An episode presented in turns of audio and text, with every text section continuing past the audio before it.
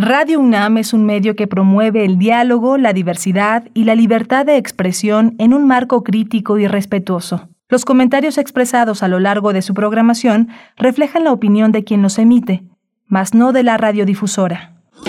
Radio UNAM presenta Primer Movimiento. El mundo desde la universidad. Hola, buenos días. Ya es eh, viernes 10, eh, 11 eh, de marzo y son las 7 de la mañana con 3 minutos. Estamos enlazados a la Radio Universidad de Chihuahua. Estamos en estas frecuencias que hacen posible en Ciudad Cuauhtémoc, Ciudad de Chihuahua y Ciudad Juárez este enlace, este enlace que hace de primer movimiento el material que unifica a estas tres grandes ciudades con su propia programación, pero que en este esfuerzo universitario se hace posible este enlace. Hoy está Arturo González en la conducción de la nave, en los controles técnicos, está Frida Saldívar en la producción ejecutiva, Violeta Berber en la asistencia de producción y estamos con una programación. Berenice viene hoy a cabina, Berenice Camacho ya está llegando eh, justamente a la cabina y bueno, ya, ya, ya arrancamos con este contenido que tenemos para el día de hoy. Hoy vamos a tener teatro, mucho teatro, un teatro poderoso que continúa con esta con este empuje que nos dio esta semana dedicada a las mujeres a la reflexión sobre su papel y su presencia en la agenda nacional. Eh, vamos a arrancar con Virginia la muerte de la polilla con Aline Menace directora y dramaturga de la obra Virginia la muerte de la polilla y con María Inés Pintado la actriz principal de la obra de Virginia la muerte de la polilla. Virginia Woolf el centro de la reflexión. Y Aline Menace una de las mujeres de teatro más interesantes de una enorme congruencia política, artística, es una, una, una gran maestra, va a ser un privilegio poder hablar con ella. Y María Inés Pintado, una mujer joven, una mujer que ha destacado en la interpretación y en la, en, la búsqueda, una mujer con una alta formación en la, en la, en la carrera de actriz, traductora, escritora también, una mujer muy importante en la escena teatral, representando a una de las mujeres más importantes del siglo XX en, en la literatura. Vamos a tener Mujeres en Fuga, un proyecto de la Radio Universidad Autónoma de Nuevo León que compartimos en este esfuerzo de radios universitarias. Mujeres en Fuga es un trabajo que escribió y dirigió Estela Leñero eh, junto con Gema Paricio. Estela escribe y dirige, Gema dirige eh, junto con Estela Leñero un trabajo de 15 minutos sobre las mujeres, las mujeres que han sido oprimidas, testimonios interesantísimos. Vamos a tener este esfuerzo compartido y vamos a estar con Estela Leñero. Vamos a tener hoy también en nuestra nota nacional las desigualdades sociales y los derechos de las mujeres y las juventudes. Vamos a tratar este tema con la doctora Landy Sánchez. Ella es doctora en sociología, es profesora investigadora en el Colegio de México. Va a ser muy interesante compartir todo esto. Y, mi, y presento a mi compañera Berenice Camacho, que ya está ya está frente a los micrófonos de esta cabina lidiando con el tráfico de los viernes, pero ya ahí al frente de, los micrófonos. Berenice, buenos días. Llegando safe, querido Miguel Ángel Quemain, muy buenos días, buenos días a la audiencia. Pues sí, efectivamente, eh, llegando aquí a cabina, a Radio UNAM, y para nuestra nota internacional, la prohibición de Estados Unidos a las importaciones de petróleo y gas ruso es el tema que vamos a abordar con el doctor Luca Ferrari. Él es doctor en Ciencias de la Tierra, especializado en la Geología Regional de México y la temática energética. Es investigador titular del Centro de Geociencias de la UNAM en el campus Juriquilla y Premio Universidad Nacional 2015. Así es que también viene muy interesante desde esta perspectiva, desde la perspectiva y el mirador del doctor Luca Ferrari, el tema del petróleo y el gas en medio de este conflicto en Europa.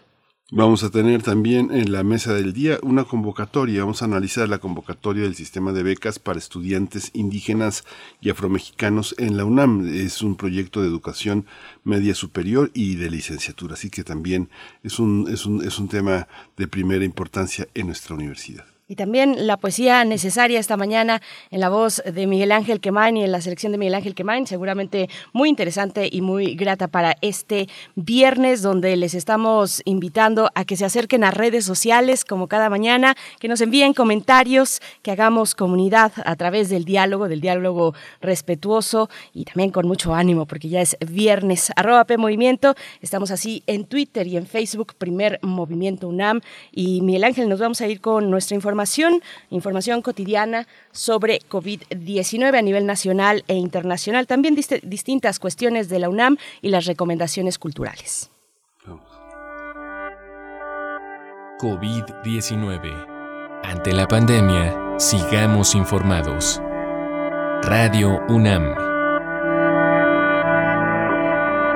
Secretaría de Salud informó que en las últimas 24 horas se registraron 197 nuevos lamentables decesos, por lo que el número de fallecimientos por la enfermedad de COVID-19 aumentó en México a 320.607. De acuerdo con el informe técnico que ofrecieron ayer las autoridades sanitarias, en este mismo periodo se registraron 8.098 nuevos contagios, por lo que los casos confirmados acumulados aumentaron a 5.591.871, mientras que las dosis de las diferentes vacunas aplicadas contra COVID-19 ya suman 184.812.990. Los casos activos estimados en todo el país por la Secretaría de Salud son 24.045. En información internacional, la Organización Panamericana de la Salud informó que los países que conforman el continente americano han sufrido un impacto desproporcionado de COVID-19 desde que comenzó la pandemia, ya que casi la mitad de los decesos causados por esta enfermedad provocada por el, por el coronavirus, el SARS-CoV-2 en todo el planeta, se registraron en la región, en esta región, a pesar de que solo alberga un poco más del 13% de la población mundial. En todo el mundo han muerto más de 6 millones de personas por COVID-19, más de 2.6 millones de ellas en el continente americano. En información de la UNAM, la Universidad Nacional Autónoma de México y la Universidad de Costa Rica pondrán en marcha el Labor Binacional de Análisis, el Laboratorio Binacional de Análisis y Síntesis Ecológica, especializado en temas geográficos, ecológicos y genómicos, en el cual estudiarán la biodiversidad, principalmente de Latinoamérica. Con este convenio de colaboración también va a ser creada la cátedra Lynn Margulis enfocada a enriquecer la docencia, investigación y difusión de las ciencias biológicas.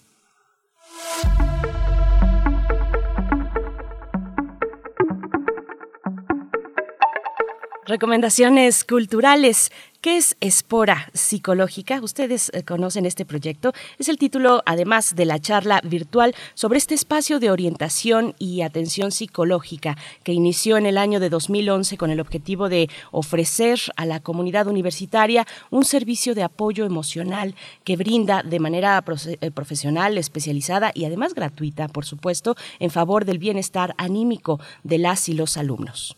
Esta conversación se va a realizar este viernes 11 de marzo a las 7 de la noche y la transmisión en vivo va a estar disponible en la página de Facebook de Comunidad Cultura UNAM. No se lo pierdan, no se lo pierdan. De verdad es un espacio muy interesante. Espora, que ya pues tiene sus años, como decimos, desde 2011 y que ha dado muy buenos resultados. Acérquense a esta, a esta charla el próximo, este viernes 11 de marzo a las 19 horas. Nosotros vamos a ir, mientras tanto, con música, Miguel Ángel. Sí, vamos a escuchar eh, Macusá de Buenavista Social Club. Tú me quisiste Macusa y yo también te adoré. Con tanta ilusión te quise que nunca de ti dudé.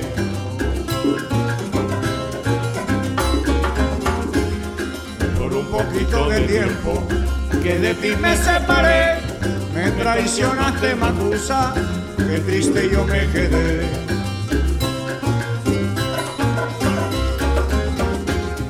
Me devolviste el retrato que en prueba de amor te di y me pediste tus cartas en ellas decías así. Te quiero mi muchunguito, tú nunca me hagas sufrir.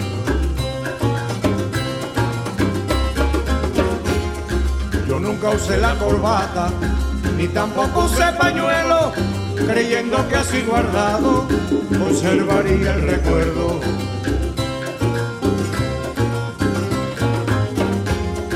Las razas se dieron cuenta que todo iba a ser traición, se metieron en el cofre donde guardé mi pasión, destruyendo los recuerdos.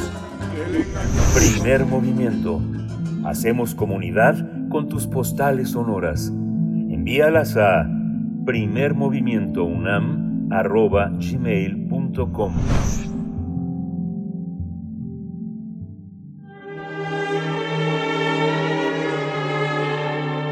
Teatro, teatro, teatro. Corre el telón y disfruta de la función.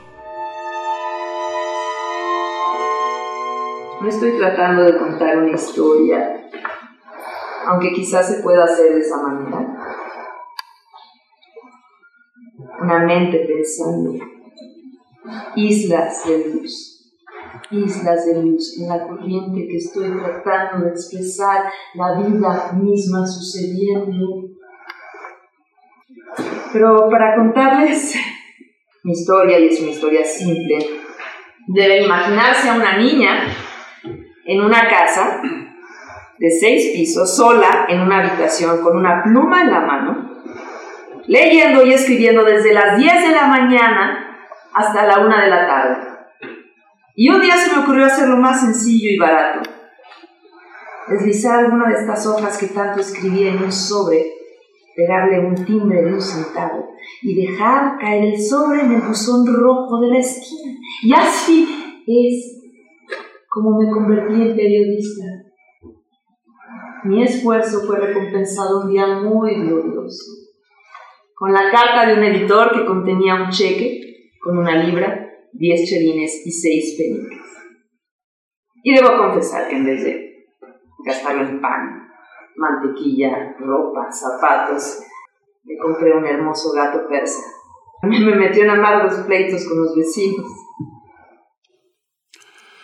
Eh, Virginia, la muerte de la polilla, es una obra sobre Virginia Woolf. Virginia Woolf. Todo inicia cuando esta gran escritora inglesa ofrece una conferencia en la radio eh, sobre el oficio de escribir, nada menos que en la BBC de Londres. A partir de ese momento, la escritora irrumpe eh, en su memoria para trasladarse a diversos momentos de su vida, tanto de infancia como de su madurez y memorias de su vida familiar. Narra también la vida de Leonard Woolf, su esposo, así como los momentos de mayor plenitud y revelación creativa de la escritora. Es una puesta en escena que aborda el desequilibrio mental que la persiguió casi toda su vida. Virginia, La muerte de la polilla es una producción de Arte Laboratorio La Rueca, AC, y producción escénica SE. La obra fue escrita y dirigida por Aline Menaz y cuenta con las actuaciones de María Inés Pintado, Elise Flores y Jorge Guidi. La cita es en el Centro Cultural del Bosque en el Teatro El Galeón. Vamos a conversar sobre esta obra teatral que aborda la vida de una de las más grandes escritoras eh, del, del, siglo XX, a 104 años de su nacimiento, 80 años de su muerte, y está con nosotros en el micrófono Aline Menace. Ella es directora, dramaturga de la obra Virginia y la muerte de la polilla, y es fundadora de La Rueca, una de las compañías más importantes en los últimos 40 años en México. Aline, qué gusto escucharte. Bienvenida. Ay, muchas gracias, muchas gracias por la invitación. Gracias, bienvenida, Aline. Pues, y también contamos con la presencia esta mañana de Marinés Pintado, actriz principal de esta obra, Virginia, La muerte de la polilla. Marinés, bienvenida igualmente a Primer Movimiento. Buenos días. Buenos días, muchas gracias. Muchas gracias a las dos, verdaderamente es un privilegio tenerlas. Aline, empezamos contigo, la, la, la, Rueca, uno de los proyectos más interesantes, más potentes en todos los sentidos. Llega ahora a la escena mexicana con una de las obras, pues con uno de los personajes más, más importantes también para tu vida como, como creadora. Cuéntanos cómo, cómo, cómo se concibió este proyecto. Bueno, mira, este, Virginia ya lleva un, tiempo en mi vida, inicié este, esta investigación, esta curiosidad y esta sed, digamos, de ir a, conocerla hace como unos seis años, de hecho, y se ha ido madurando, se ha ido construyendo a partir de las lecturas y a partir también de lecturas de ella y lecturas sobre ella, de conocer diversas biografías, en fin. Digamos que yo primero leí Orlando en la habitación propia, que fueron lecturas obligadas antes, pero en un momento dado, eh, con Elsie Flores, precisamente, que, que también forma parte de, de, del montaje, eh, iniciamos un, una investigación, pero yo sí me di cuenta que Virginia era demasiado vasta, demasiado eh, potente y tuvimos que suspender. Y fue cuando yo me puse a estudiarla más en forma. Y cuando obtuve el, apoyo del Sistema Nacional de Creadores, tuve el tiempo para de veras, pues, asentar, porque sí era muy, muy complicado eh, tratar de, sintetizar, porque siempre fue desde el principio, no era querer, por decir, montar las olas o montar la habitación propia, sino tomarla en esta, en esta dimensión multifacética que tiene ella tan poderosa y pues fue ahí en donde estuve decantando, teniendo que decantar y llegando a las esencias que para mí son las que quería abordar en ellas. Sí, es una. Eh, aquí está con nosotros eh, María Inés Pintado, es una actriz, eh, una traductora, una, una, una mujer que ha estudiado la literatura inglesa a fondo y que en el fondo eh, de su corazón vibra esta lengua en la que floreció la literatura de Virginia Woolf. Cuéntanos, María Inés, cómo, cómo, es, cómo ha sido el trabajo y cómo ha sido esa vibración de una formación como actriz donde el inglés ha sido fundamental y ahora traes al español una, una, una traducción de Virginia Woolf tan, tan importante ¿no? desde el punto de vista actoral. Cuéntanos cómo ha sido este proceso. Bueno, pues eh, mi primer acercamiento al inglés británico fue estudiando el posgrado de teatro clásico. Y bueno, pues eh, en este país uno se vuelve, para hacer teatro obviamente, se vuelve productor, traductor, adaptador. Entonces, eh, vaya, pues sí, he tenido que traducir algunas cosas del, del inglés al español. Es un idioma que, como, como bien dices, me, gusta mucho. Y cuando Aline me invitó a trabajar a, Virginia, pues fue un gran regalo para mí. Bueno, es un personaje que, que me ha acompañado toda la vida gracias a mi madre, que pues que tiene una, una vasta colección de literatura feminista y, de escritoras.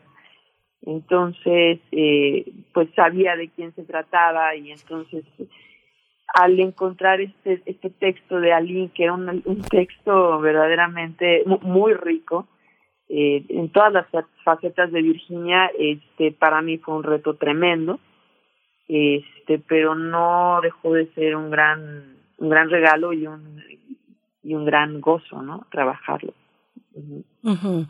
Aline, eh, también, bueno, un poco dando seguimiento a lo que, a tu comentario anterior, eh, siguiendo ese hilo, jalando esos hilos en esa vastedad, pues de una mujer como, como Virginia Woolf, una mujer enorme, pues, ¿qué decides destacar? ¿Cómo fue ya específicamente esa parte? ¿Qué, qué destacas en la obra de la muerte de la polilla? Bueno, para mí una de las esencias o lo que, lo que traté de, como dices, de destacar fue su oficio, la manera como ella enfrentaba su oficio, como ella enfrentaba el reto de, de la escritura, porque ahí se contenía toda, Virginia en particular, si todo escritor se refleja y se encuentra en sus textos, Virginia lo hace de manera clara, patente, eh, parte mucho de su biografía.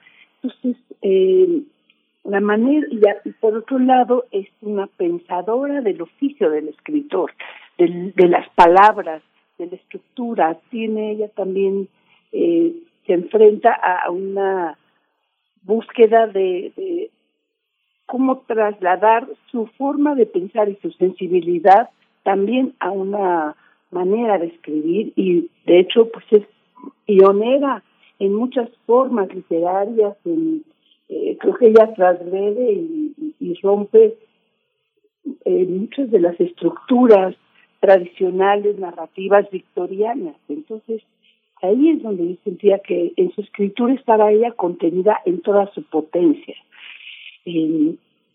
tanto en su pensamiento, en su en, el lirismo, en el manejo del lenguaje, en la estructura también, en cómo ella, por decir, eh, elige el mundo interior como, como, como el, espacio donde las cosas suceden, donde la peripecia es interna, no es externa.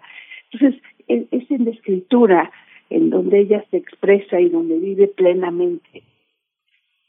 Eso sería, claro, definitivamente otros aspectos que son esenciales y que forman parte también de, de, su escritura, como es su feminismo tan agudo, tan, tan preciso, que es un desmontaje del patriarcado para tanto el lado femenino como el masculino, que claro que lo aborda más desde el lado de la mujer. También su pacifismo, está que tan importante en este momento hablar de él, y aspectos biográficos que fueron esenciales de su vida y que también el público, pues no todo el público está obligado a conocer la biografía de Virginia, entonces sí está, está abordada, pero siempre desde ese lugar de la escritura como, como centro, como, como núcleo de, de su búsqueda y de su expresión y de su ser. Y probablemente otro elemento que está actualmente muy vigente y, que nos falta todavía mucho camino recorrido eh, para revisar es la, salud mental. Virginia Woolf termina con su vida, decide terminar con su vida. Eh, Marinés Pintado, pues qué, emoción. Yo me imagino que, que, como intérprete, pues es un, es un, y como mujer también, pues es una figura pues muy emocionante, también con muchos desafíos. Es una figura muy simbólica. ¿Qué, qué fue, qué significó para ti llevar a, Virginia Woolf, eh, a una mujer tan icónica para tantos públicos, eh, que yo creo que muchos tenemos nuestra propia lectura de Virginia Woolf o nuestra propia, eh, imagen de Virginia Woolf en la cabeza. ¿Qué, ¿Qué significó este, este desafío de llevar a una mujer tan, tan grande? Bueno, sí, es un gran desafío, es un gran compromiso. Este, bueno, para mí le, le, le, agradezco mucho a Lynn que iniciamos el trabajo leyendo obras que para ella le parecía muy importante que leyéramos sobre Virginia para entenderla mejor. Eh, también eh, definitivamente su enfermedad para mí era muy importante porque su lenguaje es demasiado rico a veces y mucha gente dice es que es complicado. Entonces yo tenía que entender de dónde venían esas palabras, eh, por lo tanto pues viene la investigación sobre la enfermedad este bipolar, ¿no?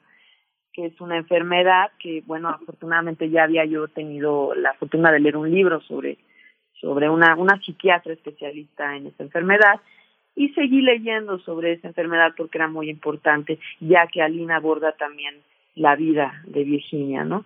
Y esta necesidad de Virginia de, de pasar todo lo que le afecta, todo lo que le duele, todo lo que no le duele y le sorprende con respecto a su enfermedad, pasarlo a palabras, ¿no? Era muy importante entenderla. Es un gran desafío. Hay críticos, eh, Aline, que consideran eh, que hacen un puente entre Shakespeare, eh, Oscar Wilde y Virginia Woolf como lo más relevante, lo más importante de la literatura inglesa. Pero Woolf casi no, prácticamente no hay algo dedicado al teatro, con todo y que la radio sí fue parte de su vida y de su imaginario, y está presente el radio en muchos de sus, de sus textos. ¿Cómo, ¿Cómo entender esta teatralidad de Virginia Woolf? ¿El, teatro sería una especie de ambiente natural también para una escritora como esta? Bueno, Virginia, fíjate que su última novela, Entre Actos, es, una obra de teatro. Es precisamente una obra de teatro, pero narra, en la novela se narra tanto el suceso teatral como todo lo que está sucediendo en el público y, y en, la, y en, y en en, los dos lados. Es una, es una novela que un poco ha sido, no, no ha sido tan valorada, a mí me parece fantástica. Eh, y, aborda niveles de la teatralidad en donde la entiende tan a profundidad, pero en efecto, o sea, sí, sí es más novelística, más ensayística, no destaca, tiene una obra de teatro que se llama Freshwater, este, agua fresca, pero en efecto no no es digamos la, el género el género principal que ella eligió. Yo diría que es la novela y el ensayo. O sea Virginia es más conocida más reconocida como novelista pero creo que como ensayista es impresionante. Y no solo por la profundidad la complejidad con la que habla sino lo prolífica toca todos los temas, todos los autores y, y, y, nunca, nunca eh, a la ligera, ¿no? Siempre con un gran conocimiento de causa. Pero, pero en cuanto a teatralidad, les recomiendo leer Entre Actos porque es una, aparte es una, es una obra de teatro histórica de Inglaterra. Recorre la historia de Inglaterra y cuando llega a, e, este es como dicen un spoiler, pero cuando llega a, a la época actual, de su época actual, para narrarla, todos los actores que salen del bosque sacan un espejo y que la gente se narre a sí misma. Entonces, a, mí me gustó mucho y siento que sí hay toca cuestiones de sobre la teatralidad teatral muy interesante. Sí, es como, es como su sueño de una noche de verano, un poco esta, esta visión también elegíaca de, del bosque y de la identidad. Pero bueno, ahí ya nos acercamos al final, desgraciadamente, pero una última pregunta, eh, Inés, María Inés Pintado. Eh, una actriz eh, que interpreta a una, a una gran bruja como es Virginia Woolf, ¿sale indemne? Eh, ¿Cómo sales de un, de un, personaje así? Bueno, todavía no sales por fortuna, pero ¿qué, qué, qué, qué fibras mueve como actriz? ¿Qué se aprende de una visión así?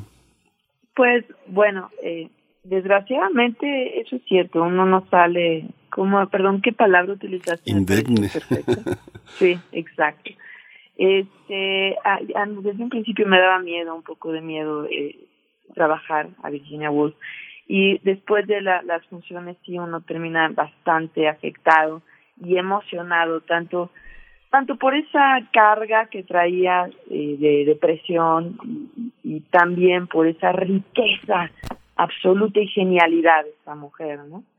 Entonces, lo que queda para uno como actor es seguir buscando proyectos eh, de esta calidad y proyectos que hablen de cosas tan tan enriquecedoras como Virginia, eh, esta, esta intención de llegar al inconsciente, de hablar del inconsciente, de no, no hablar de, la, eh, de las formas, eh, y de también su deseo, su feminismo, que es fantástico, y su deseo de, de, de hacer algo en el mundo, ¿no? de, de cambiar al mundo, también lo tenía como buen artista. Pues eh, seguramente vamos a disfrutar mucho esta obra. Aline, por último, pues invítanos, invita a la audiencia que se acerque eh, al Centro Cultural del Bosque. Cuéntanos un poquito de las fechas y de estas cuestiones, las coordenadas para llegar a Virginia, la muerte de la polilla.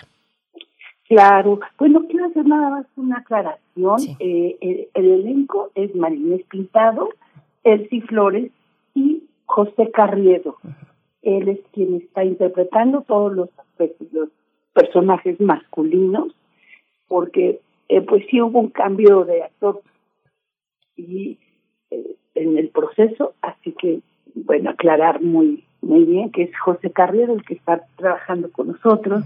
Estamos en el Teatro El Galeón, eh, vamos a estar este fin de semana, o sea, del, hasta el día 13 de marzo, en fin de semana, y después iniciamos una, digamos, segunda temporada, lunes y martes, a partir del 22 de marzo hasta el 26 de abril.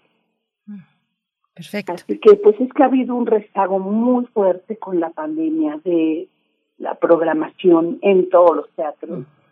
Y bueno, pues por eso estamos todos turnándonos fines de semana, pero eh, estaremos todavía hasta el día 13, hasta este domingo en, en el Galeón y después reanudamos en lunes y martes a partir del 22 de marzo. Creo que es una obra que puede atraer la atención de, muchísima gente y, de, pues, de conocerla, quien no la conozca, eh, conocer un poco más de ella y quien sí, pues encontrarse con ella también Marinés y todos los actores de verdad hacen un trabajo increíble. Eh, no lo digo yo, sino que lo dice mucho la gente que nos ha ido a ver y también yo, por supuesto. pero, pero sí invitamos a todo el público que, que, que venga a ver el trabajo. Creo que vale la pena. Tenemos un equipo creativo realmente también maravilloso no sé si todavía tengo este espacio, pero vale la pena. Miguel Moreno y Aura Caraza en el diseño de escenografía, Estela Zaguaga en el diseño de vestuario, que es espectacular. Edgar Mora en diseño de iluminación, Julián González Frank en la música original, que es realmente maravillosa, y este Eric Elizondo como coproductor. Y bueno, hay muchos otros créditos que creo que, se puedan dar cuando la gente asista a vernos. Pues muchísimas gracias, Aline eh, Menacé, eh, directora, dramaturga de Virginia, La muerte de la polilla, María Inés Pintado, actriz, traductora, gran formadora, gran actriz. Gracias por la presencia de ustedes esta mañana aquí en Radio UNAM. No, pues muchísimas gracias a ustedes. Gracias por su invitación, sí, muchas gracias. Gracias, gracias a ambas. Y vamos, vamos al teatro. Nosotros vamos a poner la propuesta musical que se nos quedó ayer de la curaduría de Bruno Bartra. Está a cargo de René Ghost, es la cumbia feminazi.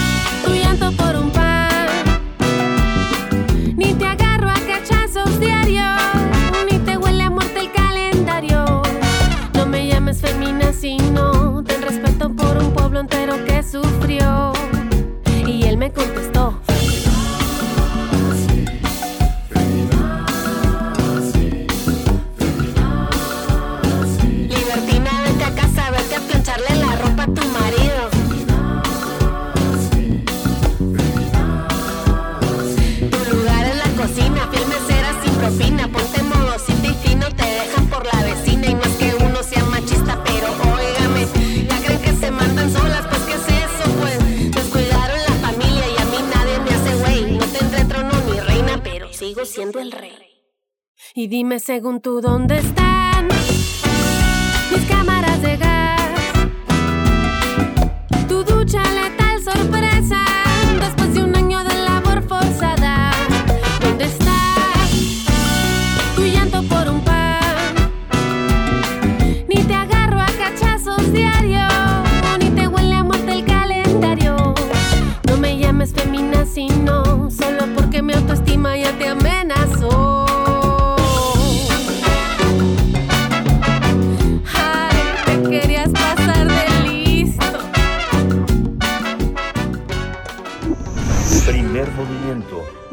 Hacemos comunidad en la sana distancia.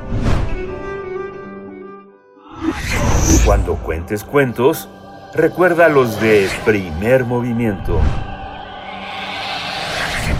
Durante el mes de marzo se transmitirán cinco radioteatros de Estela Leñero, Mujeres en Fuga, eh, monólogos radiofónicos, y estamos precisamente con Estela Leñero, dramaturga, gestora de Mujeres en Fuga, para hablar del primero de ellos, El escape de Marcela.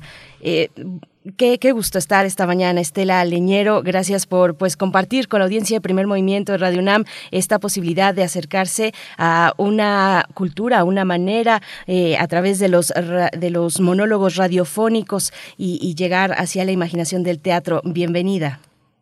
Muchas gracias, este, muchas gracias por la invitación y un gusto de estar aquí con ustedes.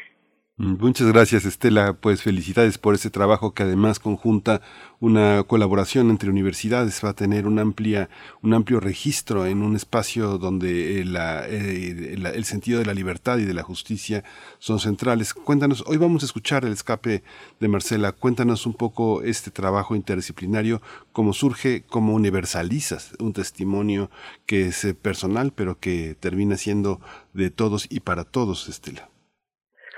Bueno, pues precisamente el escape de Marcela es el monólogo con el que inicia esta serie de cinco monólogos, un poco para ubicarnos en, un tipo de violencia hacia las mujeres.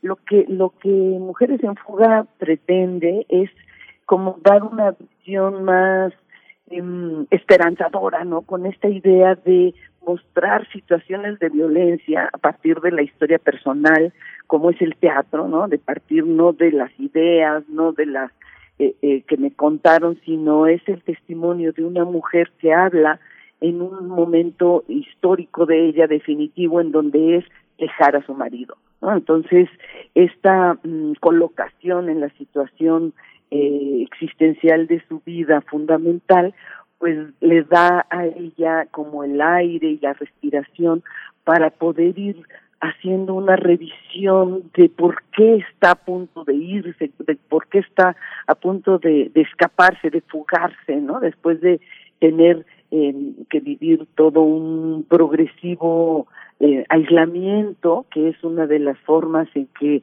eh, las mujeres vivimos también la violencia, ¿no? De cómo dentro de un matrimonio el otro, la pareja, va aislando a la mujer de sus amistades, de sus vínculos, de sus relaciones de trabajo, por estos celos, por este sentimiento de posesión.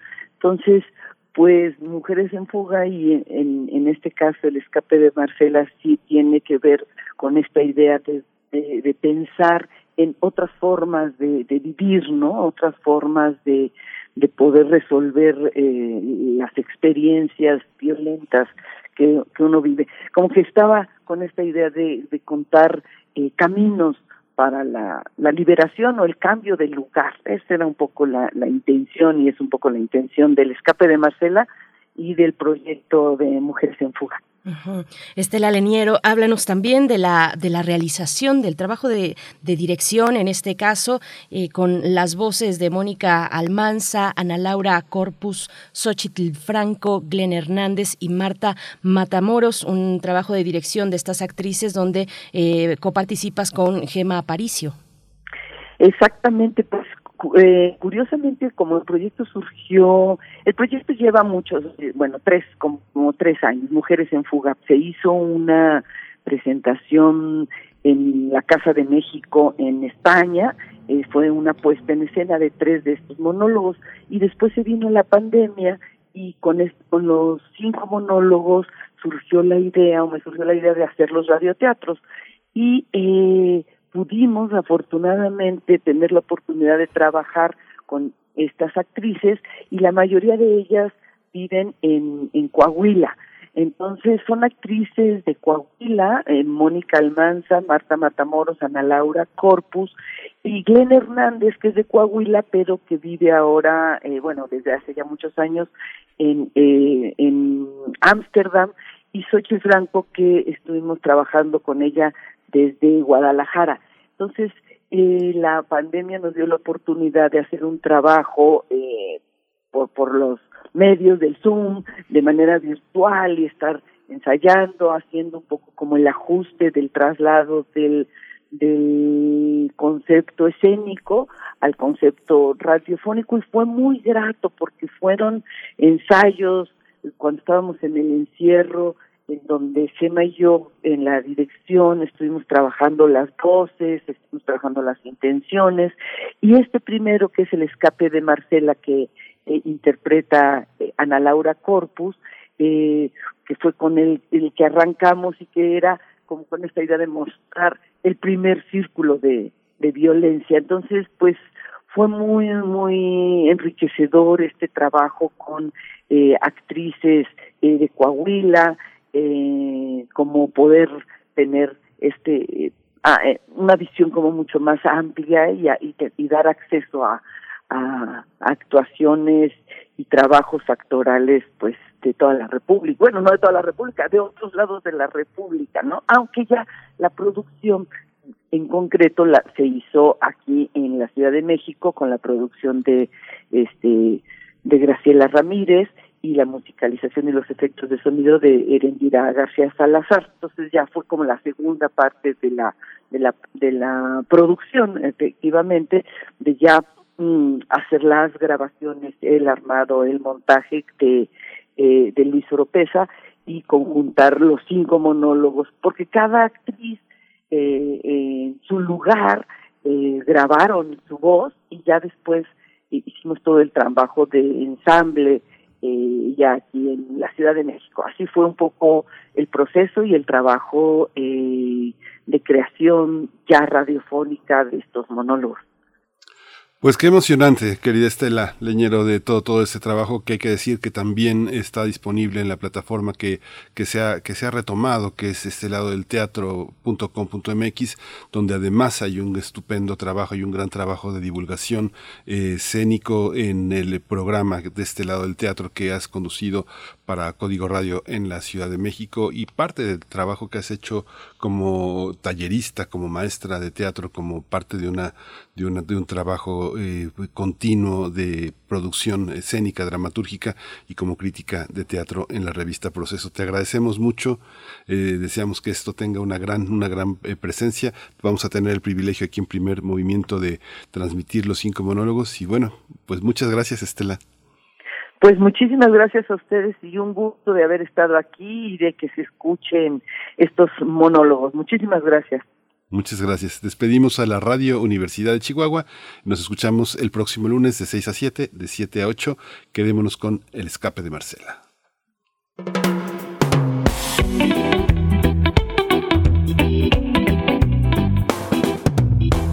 La Universidad Autónoma de Nuevo León, a través de la Secretaría de Extensión y Cultura y este lado del teatro, presentan Mujeres en fuga. Mujeres en busca de su libertad.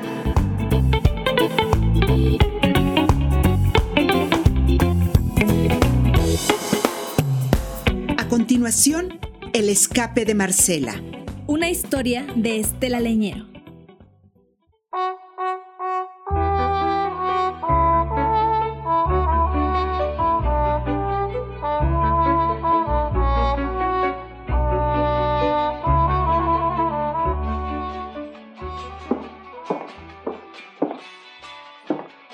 Estoy esperando que vengan por mí. No me he querido mover desde las 4 de la tarde. A mi hijo ya se lo llevaron hace una hora. Ella va a tocar el claxon y yo voy a salir.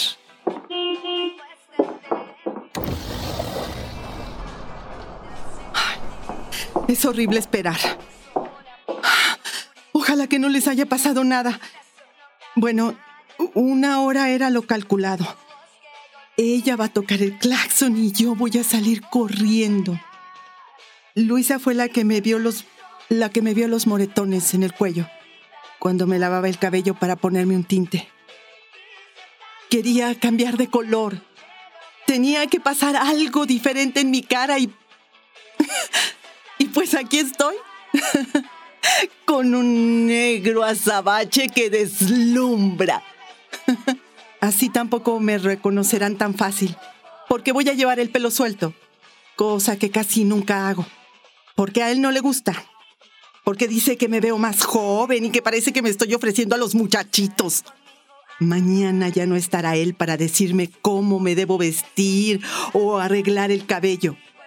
Ah, porque los tacones tampoco le gustan, que se me van a enchocar los pies, que de viejita voy a andar con muletas y que me quite esos zapatos de bruja.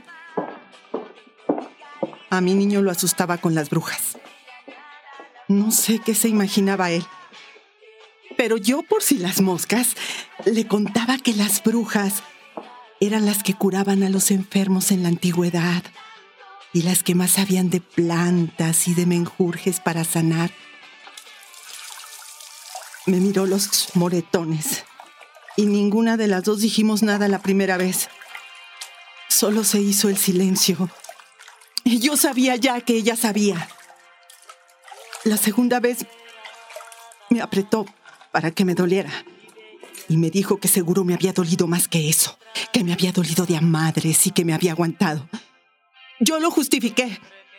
Me había aguantado porque mi hijo estaba cerca, porque en parte tenía razón y en parte era una forma de educarme. ¿Educarte? Me preguntó Luisa. Pues, ¿qué te tiene que enseñar? ¿A obedecerlo? ¿A servirlo, respetarlo y dejar que te haga lo que él quiera? ¡Ah! ¡Educarte! Y yo me quedé... me quedé perpleja y ya no sabía qué contestar. Y me di cuenta de que algo no andaba bien. Que tal vez si era verdad que no era mi culpa que él se portara así conmigo porque ella supo que la estética era el único lugar al que podía venir. Esta ha sido como mi segunda casa, porque antes mi segunda casa era la oficina, pero siempre llegaba antes que él para tenerle todo listo y no se quejara. Su ropa limpia, la casa limpia, la comida hecha, el niño sin ninguna falla. Pero siempre había algo que no estaba bien y creía que era porque pasaba demasiado tiempo en la oficina. Así que me empezó a pedir más y más y más. Y yo empecé a faltar al trabajo más y más y más. Continué yendo, aunque por eso me tocara madriza por viaje. Salía con mis amigos también. Pero a él le parecía que me iban a pervertir y que yo me iba a dejar seducir por... Primero que por Juan, luego que por Sandro, y luego ya está por la chata. La chata era, es mi mejor amiga. Ella me jalaba para que no me quedara encerrada en la casa. me invitaba a tomar café por aquí y por allá. Pero él empezó a notar que la gasolina del coche se acababa muy pronto. O que el coche un día estaba estacionado en un lugar y luego en otro.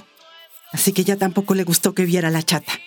Y me dijo que podía invitarla a la casa a tomar café que para qué me ponía a gastar dinero a lo baboso. Eran jaloneos y empujones. Quería que yo reaccionara, pero yo no sabía cómo quería que reaccionara. Hasta que entendí. Entendí que mejor me quedaba en la casa. Y solo iba a la escuela del niño a llevarlo y a recogerlo.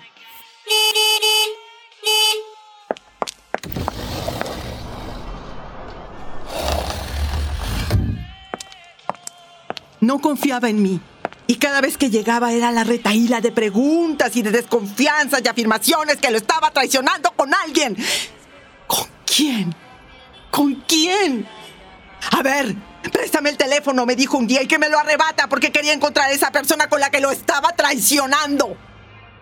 Y ya de ahí para el real. A la menor provocación me quitaba el teléfono y revisaba mis mensajes. No había nada que le pudiera interesar. Pero yo ya tampoco me sentía cómoda escribiendo WhatsApp a mis amigas, sabiendo que él luego los iba a leer. Aquí en la estética podía desahogarme con ella, pero tampoco me podía quedar mucho tiempo. Bueno, a excepción de hoy. Le dije que me iba a hacer corte permanente y tinte y que me iba a tardar casi toda la tarde. porque cuando se le ocurrió decir que el coche era solo para lo necesario, llegó a la conclusión de que no tenía que estarlo usando para ir a ver ni a mi mamá, mi mamá, que vive bastante lejos. Mi mamá. Siguió apoyándome a pesar de que dejé de visitarla. nos encontrábamos aquí y ella también aprovechaba para pintarse las uñas. Yo siempre tenía una justificación. Que el manicure, que el pedicure, que el tratamiento X, Y y Z. Y eso sí, él se lo creía, ¿eh? Y le encantaba que me estuviera entreteniendo con eso. El coche se quedaba estacionado un par de horas y el GPS activado daba cuenta de que estaba aquí y no en otro lugar. Uy, cuando descubrió que seguía viendo a mi mamá, me prohibió abiertamente encontrarme con ella. Debería de trabajar en la judicial, porque como detective era el típico de que si no lo encuentro, lo invento. Mi mamá me animó a ir al grupo que me recomendó Luisa. Y nos las ingeniábamos para que ella se quedara con mi hijo mientras yo iba a que me zarandearan la cabeza. Y sí, sí, se me empezaron a salir muchas ideas que justificaban mi encierro. Y llegó un momento en que me empecé a asfixiar. Sí, sí, asfixiada ya estaba. Pero cuando te das cuenta de que te están asfixiando, más angustia y desesperación se siente. Entre las tres imaginamos el plan. El coche con el GPS se quedaría fuera de aquí y nosotros nos iríamos a la casa de una amiga de mi mamá mientras lograba organizarme. Luego Luisa iba a llevar el coche a mi casa para que él creyera que estaba ahí. mi mamá hizo una tanda y con eso se supone que me va a aguantar hasta que consiga trabajo. Mi mamá quería que el niño se quedara con ella, pero eso no puede ser, porque a su casa será el primer lugar al que vaya a buscarnos.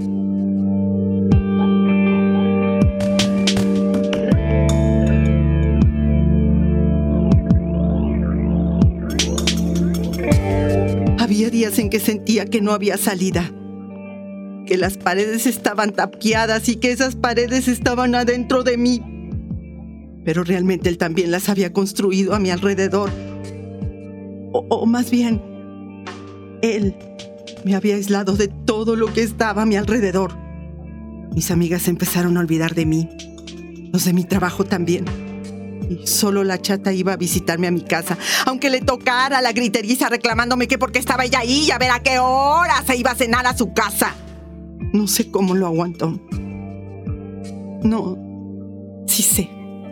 Supongo que sabía que si dejaba de ir, yo ya no iba a hablar con nadie, con nadie.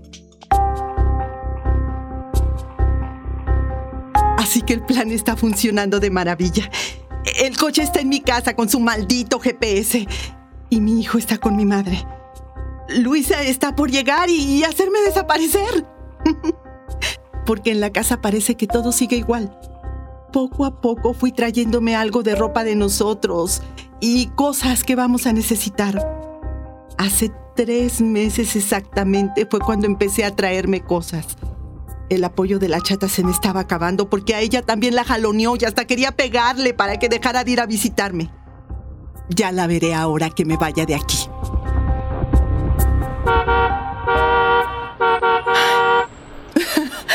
Pues ya llegaron por mí. No puedo creer que esté a punto de fugarme y que él no sepa más de mí. Fueron muchas, muchas mujeres a las que oí que me insistieron para que se me rompiera mi estructura mental. Y aquí me tienen, a punto de cambiar mi vida y de ser lo que realmente soy. Una mujer que hace lo que quiere y que decide cómo quiere vivir su vida. Me voy. Y gracias, gracias por escucharme.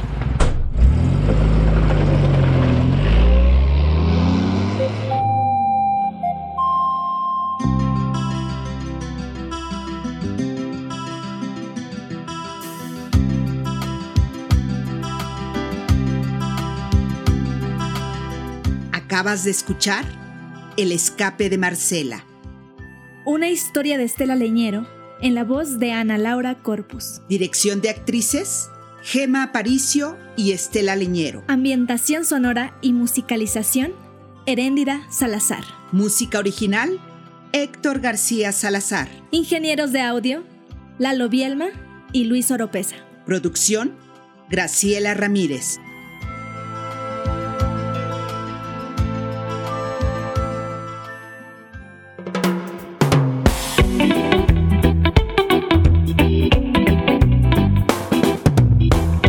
Universidad Autónoma de Nuevo León, a través de la Secretaría de Extensión y Cultura y este lado del teatro, presentaron Mujeres en Fuga. Idea original de Estela Leñero. Mujeres cambiando su destino. Visítanos en Facebook. Mujeres en Fuga. Primer movimiento. Hacemos comunidad con tus postales sonoras. Envíalas a primermovimientounam.gmail.com Cuéntenos qué les pareció este, el primero de los cinco radioteatros de Estela Leñero, Mujeres en Fuga. Escuchamos El Escape de Marcela. Estarán sonando aquí, los presentaremos aquí en primer movimiento los viernes, así es que no se los pierdan. Pues vamos nosotros, antes de despedirnos de la Radio Universidad de Chihuahua, a compartirles que tenemos desde Las Reinas Chulas nos envían eh, algunas cortesías para sus distintos shows. Se trata de eh, en Twitter, vamos a eh, regalar a ustedes el, para la obra Nosferatu que nos digan por qué les gustan los vampiros. Esa es la, única cuestión que tienen que compartir, la única petición. Y bueno, son cuatro cortesías dobles para asistir a este show Nosferatu, el vampiro, en el Teatro Bar El Vicio y cinco cortesías para el streaming de este espectáculo, la función del día de mañana, sábado 12 de marzo a las 19.30 horas. Y para nuestros radioescuchas en Facebook, Sexy Que nos digan cuál es su bebida favorita. Cuéntenos en Facebook cuál es su bebida favorita y se podrán llevar tres cortesías dobles para la, la charla show Sexy Drinks de Mariano Ducoms y Steph Palacios en el Teatro Bar El Vicio y tres cortesías para el streaming de este show, la función de hoy viernes 11 de marzo a las 21.30 horas. Esto en el Teatro Bar El Vicio ubicado en calle Madrid 13 en la colonia del Carmen en Coyoacán en Ciudad de México, pero por supuesto que las cortesías de streaming pues son para donde sea que nos estén escuchando. Así es que participen en nuestras redes sociales, en Twitter y en Facebook. Nosotros nos despedimos de la Radio Universidad de Chihuahua. Les deseamos un excelente fin de semana y les invitamos a encontrarnos una vez más el próximo lunes aquí en Primer Movimiento. Vamos a ir al corte y volvemos. Síguenos en redes sociales. Encuéntranos en Facebook como Primer Movimiento y en Twitter como arroba PMovimiento. Hagamos comunidad.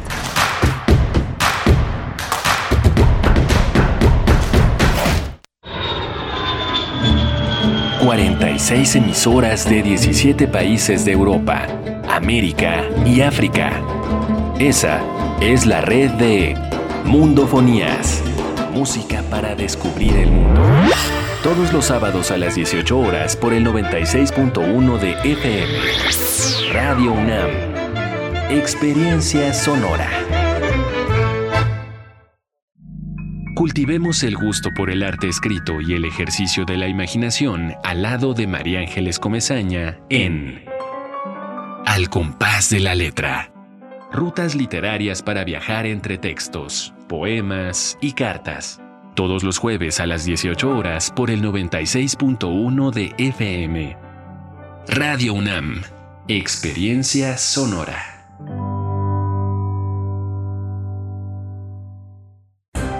Este año daremos un paso más en la vida democrática de nuestro país. Participaremos en el primer proceso de revocación de mandato. Un derecho constitucional a participar para decidir si se le revoca el cargo al presidente de la República a partir de la pérdida de la confianza. El INE es el encargado de organizar esta consulta, garantizando certeza como lo ha hecho durante 31 años. El ejercicio de revocación de mandato va y va muy bien. Este 10 de abril toma tu decisión, participa y celebremos nuestra democracia. Mi INE nos une.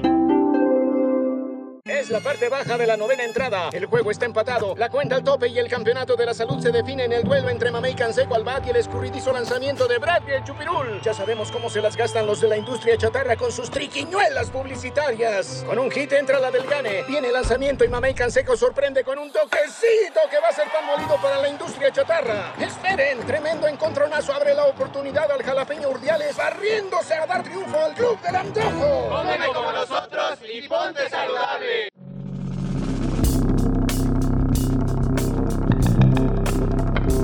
Prisma RU. Relatamos al mundo. Un informativo con visión universitaria. Noticias, análisis, debate. Prisma RU. Conduce Deyanira Morán.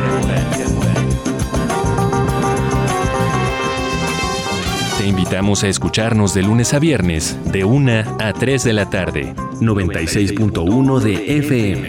Radio UNAM. Experiencia sonora. Alrededor de un tema siempre habrá muchas cosas que decir. Quizá haya tantos puntos de vista como personas en el mundo. Únete a la revista de la universidad donde convergen las ideas.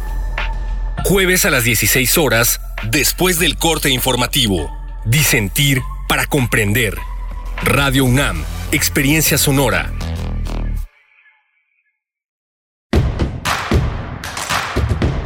Queremos escucharte. Llámanos al 55 36 43 39 y al 55 36 89 89. Primer movimiento. Hacemos comunidad. Buenos días, estamos de vuelta en primer movimiento. Son las 8 con 3 minutos, ya 8 con 4 minutos de la mañana en este viernes 11 de marzo de 2022. Pues con mucha alegría, mucha energía también de viernes estamos llegando a esta segunda hora de transmisión para saludarles desde el 96.1 de la frecuencia modulada, el 860 de AM y también en www.radio.unam.mx. Saludamos a la Universidad Michoacana de San Nicolás de Hidalgo y a la Radio Nicolaita que nos permite llegar allá a Morelia en el 104.3 de la frecuencia modulada. Acá en Ciudad de México se encuentra Fría Saldívar en la producción ejecutiva. Del otro lado del cristal está también Arturo González a cargo de la consola y nuestro compañero Antonio Quijano también asistiendo en la producción. Pues eh, poco a poco se va nutriendo este equipo de manera presencial, poco a poco y con todas las medidas eh, sanitarias y todos los cuidados para cuidarnos a nosotros mismos y a nuestra colectividad. También Miguel Ángel Quemain, por supuesto, en los micrófonos, en la voz. ¿Cómo estás, querido? Hola, eh, hola Berenice, Berenice Camacho. Eh, qué raro soy yo, ¿verdad? Sí, se- te escuchas un poquito, yo creo que ya estás mejor, a ver.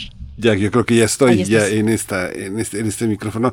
Hay una eh, programación hoy en esta segunda hora de primer movimiento que tiene que ver con la desigualdad social y los derechos eh, de las mujeres y las juventudes. Un tema fundamental que vamos a tratar con la doctora Landy Sánchez. Ella es doctora en sociología, es profesora investigadora del Colegio de México, así que bueno, va, va a estar muy interesante este análisis que nos ofrece Landy Sánchez. Y en esta hora también, en nuestra nota internacional, hablaremos con el doctor Luca Ferrari acerca de la prohibición eh, de Estados Unidos a las importaciones de petróleo y gas ruso. El doctor Luca Ferrari es doctor en Ciencias de la Tierra, se especializa en Geología Regional de México y también en la temática energética. Nos ha acompañado aquí en distintas ocasiones. Es investigador titular del Centro de Geociencias de la UNAM en su campus Juriquilla y Premio Universidad Nacional 2015. Así es que viene muy interesante mm, con temas de mucha vigencia y de mucha relevancia en esta hora, en esta segunda hora de primer movimiento. Por acá nos preguntaban, nos dice en redes sociales, Lickmin, si eh, dice, no me gusta la cumbia. Qué mal link, ¿cómo que no te gusta la cumbia?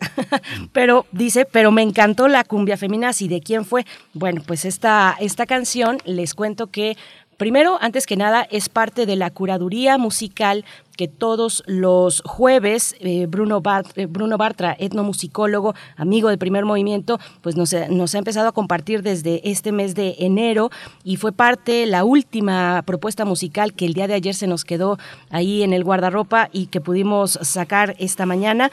Y la eh, autora, que en realidad es cantautora, eh, eh, es una cantautora mexicana con, también de la frontera, que tiene esta parte pues binacional, eh, no sé si tenga las dos nacionalidades, pero sí culturalmente pertenece a esa franca, franja fronteriza que se, se trata de René Ghost. Ustedes la pueden encontrar en todas las plataformas, también tiene su cuenta de Twitter y pues es una activista feminista, cantautora, eh, mexicana, eh, lesbiana también, un feminismo desde, desde la querencia lésbica y la protesta también para este conjunto de mujeres. Y pues bueno, ahí estuvo Linkmin, ese es el dato, por si te gustó la cumbia femenina. Así fue su primera, el primer lanzamiento que hizo muy rudimentario hace algunos años ya, y, poco a poco se fue puliendo y bueno, ahora ya con una versión de estudio desde hace ya algunos años, pues eh, qué bueno que te gustó Link Min. Y Miguel Ángel, tenemos también, hace un momento dábamos cortesías tanto virtuales como presenciales para el Teatro Bar El Vicio. Sí, justamente estas cortesías son para este fin de semana. Vamos a tener boletos que, eh, que cierran, cierran esta, prácticamente esta temporada que han abierto las Reinas Chulas para revivir también el cabaret después de la pandemia. Son cuatro cortesías dobles para asistir a Nosfregatu, El Vampiro, el Teatro Bar El Vicio, cinco cortesías también para el streaming y la función del sábado 12 a las 19.30 eh, horas. Hay para Facebook Sexy Drinks, así que nos digan cuál es su bebida favorita, su drink favorito. Y también hay tres cortesías eh, dobles para la Chara Show Sexy Drinks de Marisa Ducombe y Steph Palacios en el Teatro Bar El Vicio también, tres cortesías también para el streaming, es para la función de hoy a las 21.30 horas, así que bueno, quien quiera lanzarse al vicio con cortesía o sin cortesías, ya saben que están en la calle de Madrid número 13, en la colonia del Carmen, en Coyoacán, la van a pasar bien, han cuidado mucho el espacio, así que sin miedo lanzarse sin miedo, pero con cuidado, con cuidado, lavándose las manos, poniéndose el cubrebocas, este, para comerse las papitas, pues sin cubrebocas, pero este, vale la pena, vale la pena mucho este, ese trabajo. Hay que reírse con precaución porque hay muchas risas a lo largo de la función y esas son las peligrosas a veces. Por supuesto, y bueno, quienes eh, nos envíen su petición para cortesías presenciales, recuerden que deben llegar media hora antes de la función, presentarse con una identificación oficial y mencionar que eh, tienen cortesías de primer movimiento de Radio UNAM y nosotros no hemos eh, lanzado un post previo para que ustedes ahí se anoten. Entonces lo que les pedimos es que nos envíen eh, a través, bueno, que nos arroben y que nos envíen el hashtag ya sea presencial o virtual de alguna de estas dos obras Nosfregatu o Sexy Drinks, cualquiera de las dos. Eh, la primera en Twitter, la segunda se va por Facebook. Pues participen, participen en redes sociales y saluden de paso también a nuestra querida Tamara Quirós, que se encuentra ahí estoica frente a las redes sociales. Qué trabajo más, más complicado que requiere, pues de varios talentos estar ahí al frente de redes sociales. Querida Tamara, muchas gracias. Y bueno, pues Ah, otra cuestión, todavía no, tenemos, no nos han llegado propuestas musicales esta mañana de viernes. Está abierto el espacio, tenemos espacio para escuchar sus peticiones musicales. Háganlas llegar en nuestras redes sociales, arroba P Movimiento en Twitter y en Facebook, Primer Movimiento UNAM. Y bueno, a ver que nos, que nos indique también la producción si nos vamos ya con nuestra nota internacional. Nos vamos ya. Primer Movimiento Hacemos comunidad en la sana distancia. Nota Internacional. Estados Unidos se convirtió en el primer país del mundo en anunciar sanciones contra el sector energético ruso. En medio del fuerte ataque liderado por Vladimir Putin sobre Ucrania, el presidente Joe Biden informó que las importaciones de petróleo, gas natural y carbón van a ser prohibidas de forma total e inmediata en suelo estadounidense. Aunque la decisión de Washington es una importante señal para el Kremlin, no eh, representa un cambio dramático respecto al suministro energético que actualmente recibe el país norteamericano. Tampoco representa un golpe muy fuerte a las exportaciones rusas, y es que a pesar de que Rusia es uno de los mayores productores de petróleo en el mundo, no envían demasiado hacia Estados Unidos ni crudo ni refinado. Sin embargo, el escenario es muy distinto para la Unión Europea, donde el 30% de su petróleo proviene de Rusia y no tiene sustitutos eh, fáciles si se interrumpe el suministro. Respecto al gas natural, la prohibición de importación afecta aún menos que en el caso del petróleo. Esto se debe a que los estadounidenses no lo importan desde Rusia. De acuerdo con la Administración de Información de Energía, la mayor parte del gas natural que se consume en el país se produce ahí mismo. Vamos a analizar estas implicaciones sobre la prohibición de Estados Unidos a las importaciones de petróleo y gas ruso. Nos acompaña el doctor Luca Ferrari, él es doctor en Ciencias de la Tierra, él está especializado en la geopolítica regional de México y en la temática energética. Él es investigador titular C del Centro de Geociencias de la UNAM en el campus Juriquilla. El, doctor eh, eh, Luca Ferrari es premio Universidad Nacional y además lo recibimos con muchísimo cariño, con muchísimo gusto, con muchísimo respeto. Gracias, doctor Luca Ferrari. No, gracias a ustedes por una vez más invitarme a compartir con uh, ustedes y su público. Gracias, doctor Luca Ferrari, bienvenido. Pues eh, bueno, le, le, pediría pues que nos dé un punto de partida, un contexto sobre las implicaciones de estas restricciones en el petróleo y el gas. Eh, ¿cómo, ¿Cómo se ve el panorama para los Estados Unidos, las implicaciones para México? Un poco también eh, la mirada sobre la Unión Europea, un abuelo de pájaro, desde un especialista como usted, pues cómo se ve la cuestión. Bueno, eh, como lo pusieron en la cápsula inicial, Estados Unidos no le cuesta nada tomar esta decisión. Bueno, hay que recordar que Estados Unidos tomó esta decisión, pero los europeos no. Eh, el Reino Unido dijo que lo verá en seis meses y los europeos de plano no le entran. Eh, por razones muy prácticas de realpolitik y de dependencia energética, Estados Unidos efectivamente importa solo un 3% de su eh, consumo de petróleo de Rusia y es algo que puede sustituir fácilmente con otros proveedores. No importa gas, más bien exporta gas desde unos años eh, gracias al eh, el impulso que le ha dado al petróleo y gas de lutita que se extrae con fracking ha podido recuperar este último petróleo y gas eh, muy caro eh, en forma bastante sostenida y entonces temporalmente Estados Unidos es un exportador neto de gas. De hecho, exporta gas licuado a eh, Europa y a Asia. Um, diferente la situación para Europa. Como ya lo dijeron, Europa importa casi el 30% de su petróleo de Rusia 45% del gas eh, de Rusia y el 46% del carbón.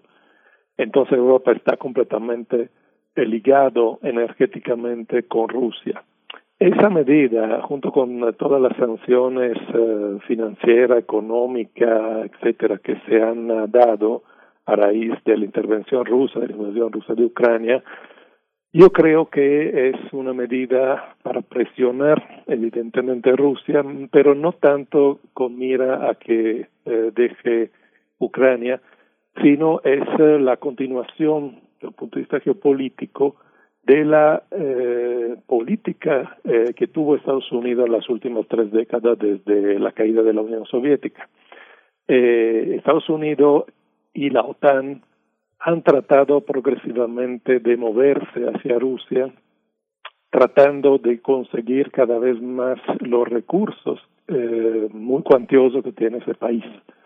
Con eso no estoy justificando para nada la intervención militar ni la invasión de Ucrania, pero hay toda una política de expansión de la NATO, de la OTAN, perdón, eh, hacia el este, eh, desde el tiempo que cayó la Unión Soviética, primero cuando estaba el presidente Yeltsin, que era un irresponsable y borracho y que estaba vendiendo todo el país, luego llegó Putin y puso un alto a esto y volvió a, a reforzar eh, Rusia como potencia. Y ha llegado a ser otra vez una potencia que en algunas cosas puede eh, ser un rival eh, geoestratégico de Rusia junto con China. Entonces ahorita estamos en un mundo tripolar, ya no estamos otra vez en el mundo unipolar del fin de la Guerra Fría de los años 90, cuando Estados Unidos era la única gran potencia, tenemos estas tres grandes potencias y Estados Unidos está eh, eh, enfrentando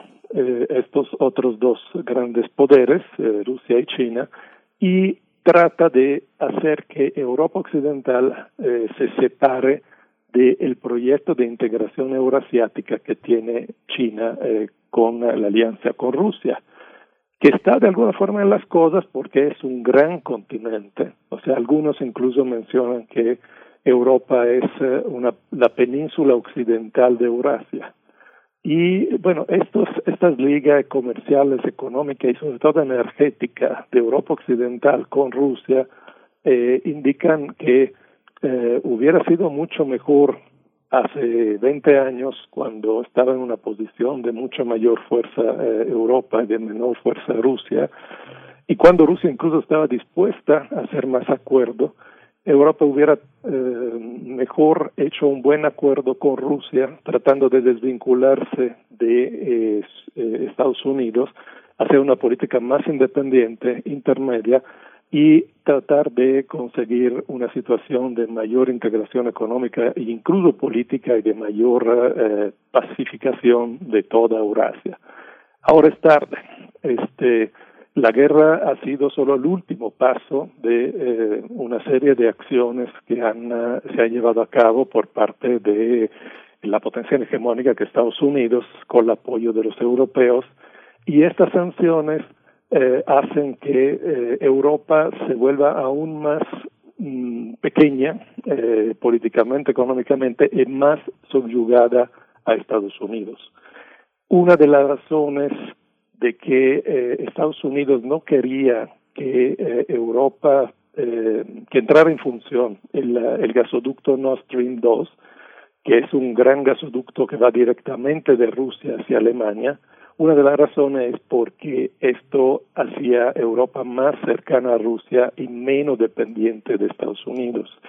Eh, Estados Unidos ha estado exportando gas licuado, el excedente de gas que está produciendo en, eh, sus campos, sobre todo de, Texas y Pensilvania, lo licuan, lo mandan por barco a eh, Asia y a Europa. Y sin embargo es un, un, gas muchísimo más caro. Entonces ahora con esta guerra y con esas sanciones, Europa no va a poder sustituir todo el gas ruso, pero eh, será más dependiente también de este gas licuado que viene de Estados Unidos. Muy fuerte escuchar, es muy fuerte escuchar eso que dice de Europa se vuelve más pequeña la mirada de a esta acción de Estados Unidos, esta, esta reducción de la, de la influencia eh, europea en el marco energético. ¿Qué significa? ¿Qué significa en el marco de toda una serie de proyecciones hacia el año 2030, lo que viene hacia el 50 en materia energética, en esta geopolítica también marcada por el conflicto? Pues yo creo que este conflicto y todas las consecuencias que está teniendo son otro escalón más después de la pandemia dentro de una situación general de inicio del descenso energético. Creo que lo hemos platicado en algunas otras ocasiones, pero desde ya antes de la pandemia habíamos tocado el máximo de la producción de eh, petróleo a nivel mundial. El petróleo, aunque no nos guste por cuestiones ambientales, pero es la forma de energía más concentrada, versátil y era abundante y barato hasta hace dos décadas, pero es la fuente de energía con la cual se ha construido la civilización industrial, eh, que de los cuales algunos gozamos de altos estándares de vida. Eh, digo algunos porque es una minoría a nivel mundial, pero tenemos pues este, electricidad todo el tiempo, internet, educación, eh, ciencia, salud, eh, transporte de bienes, este, etcétera, etcétera. Eh, el petróleo eh, es cada vez más difícil de extraer, los campos son cada vez más pequeños, más profundos, el petróleo es de menor calidad, por eso le hemos entrado al fracking, que es el peor de los recursos uh, petroleros que, hay por el costo que tiene, por el impacto ambiental que tiene. Entonces, desde 2018 hemos tocado el, máximo de la producción.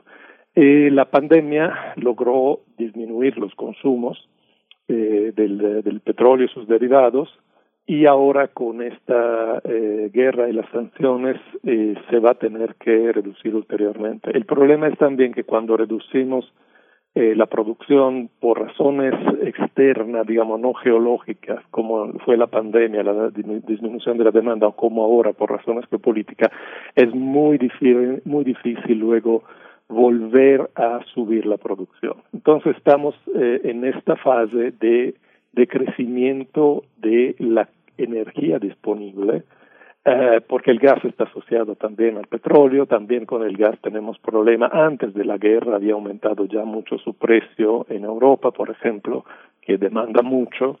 Eh, el caso del carbón es similar, pero no solo esto, también todas las energías, todas las fuentes de energía están subiendo de precio, incluyendo las renovables, porque las renovables finalmente se hacen con el petróleo.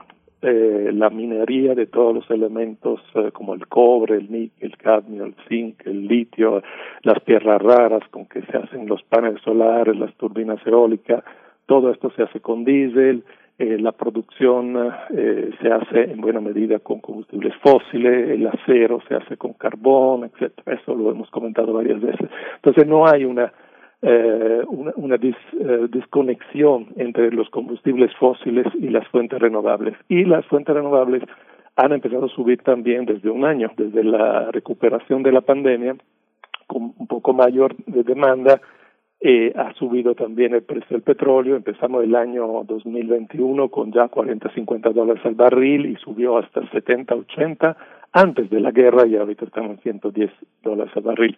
Entonces, el incremento del costo del petróleo debido a la escasez, eh, debido a la dificultad de conseguirlo, está aumentando los precios del petróleo, los precios del gas y los precios de todas las materias primas que se extraen con petróleo y prácticamente los precios de cualquier otra cosa, porque también la comida se está incrementando mucho su precio, porque los fertilizantes se hacen con derivados del gas, porque toda la maquinaria agrícola funciona con diésel, porque todo el sistema de transporte está asociado principalmente con combustibles fósiles. Entonces, la perspectiva es bastante crítica.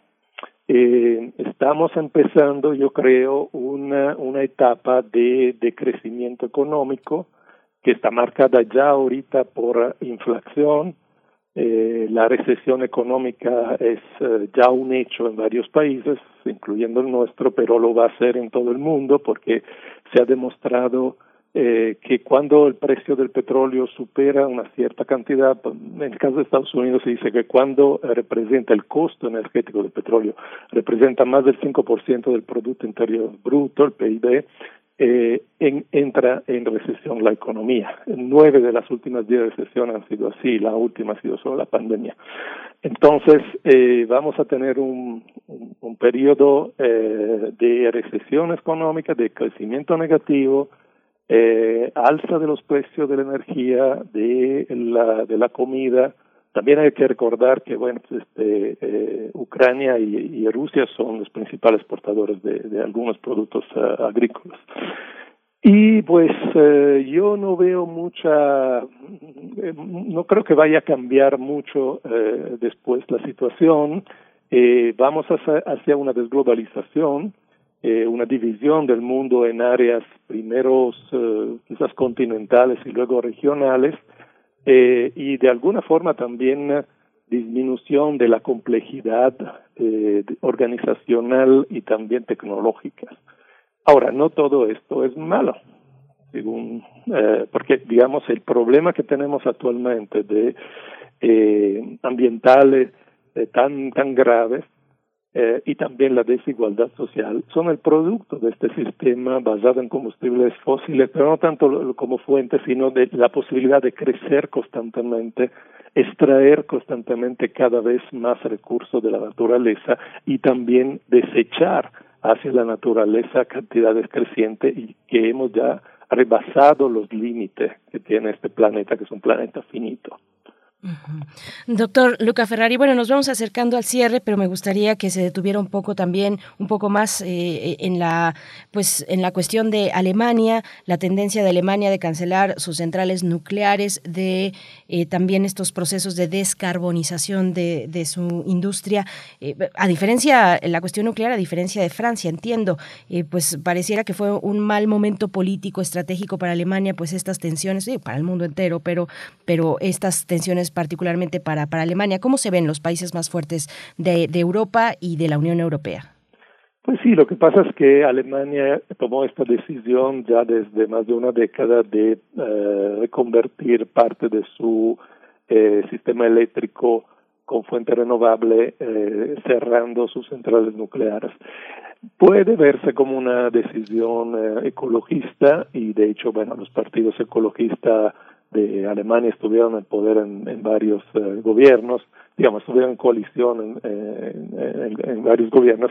Sin embargo, eh, puede también verse como una, una decisión geoestratégica. ¿Por qué? Porque el, el nuclear no es renovable. O sea, la, la, la tecnología que se ha utilizado hasta ahora se basa en el uranio. El uranio es un mineral que, un elemento, bueno, un mineral que tiene un límite eh, ya hemos pasado probablemente el pico de la extracción del uranio, hay cada vez más uh, problemas a, hacerse de combustible nuclear e incluso recordamos que Rusia es proveedora del 30% del combustible nuclear que se usa en las centrales del mundo.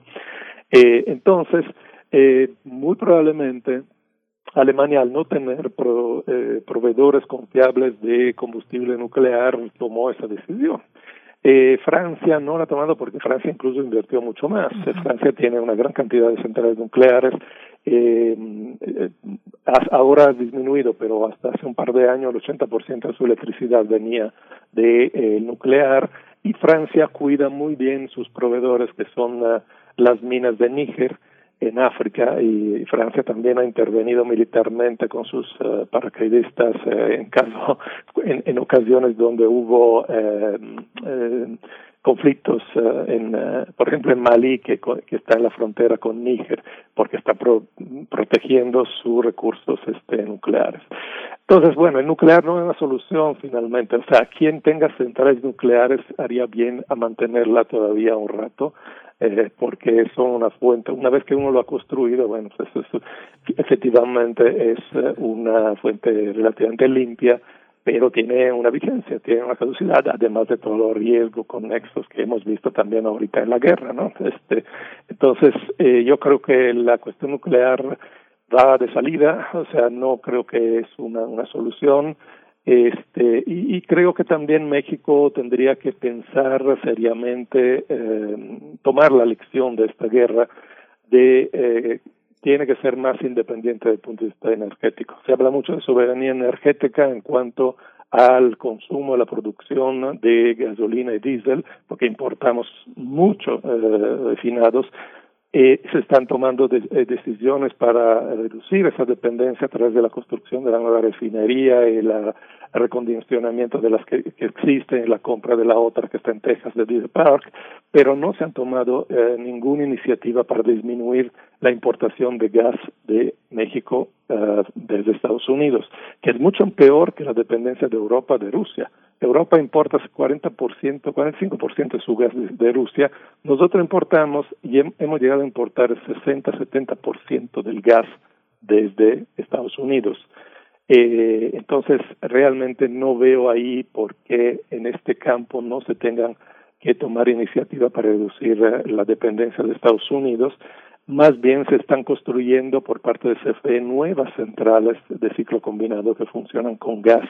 No estamos ni para nada seguros que este abasto de gas, que es el, eh, el excedente temporal que se está produciendo en Estados Unidos, pueda seguir eh, enviándose a México. Por ejemplo, incluso Estados Unidos podría decidir que le conviene más geoestratégicamente como precio exportar gas licuado a Europa. Entonces creo que ahí es una elección también importante para México. Pues doctor Luca Ferrari, le agradecemos muchísimo toda esta, toda esta visión, nos esclarece mucho el, el, papel tan fuerte que tiene esta decisión de Estados Unidos como una estrategia de, de, de, ilusión, de manipulación. Muchas gracias siempre por su, por su lucidez y por su conocimiento. Luca Ferrari, doctor en Ciencias de la Tierra, especializado en Geología Regional de México y la temática energética, investigador del campus Jurquilla de la UNAM. Gracias. A ustedes, eh, saludos a toda la audiencia. Gracias. Hasta pronto, doctor Luca Ferrari. Son las 8 con 31 minutos de la mañana, viernes, viernes de complacencias musicales. Uzumaki Gon Oscar nos manda en Twitter una propuesta musical. Eh, se trata de Raíz de Gustavo Cerati. Dice, sería bueno escuchar algo más relajado para estos días. Espero que alguien más se anime. Bueno, Raíz de Cerati, que se incluye en el álbum Bocanada de 1999. Vamos a escuchar.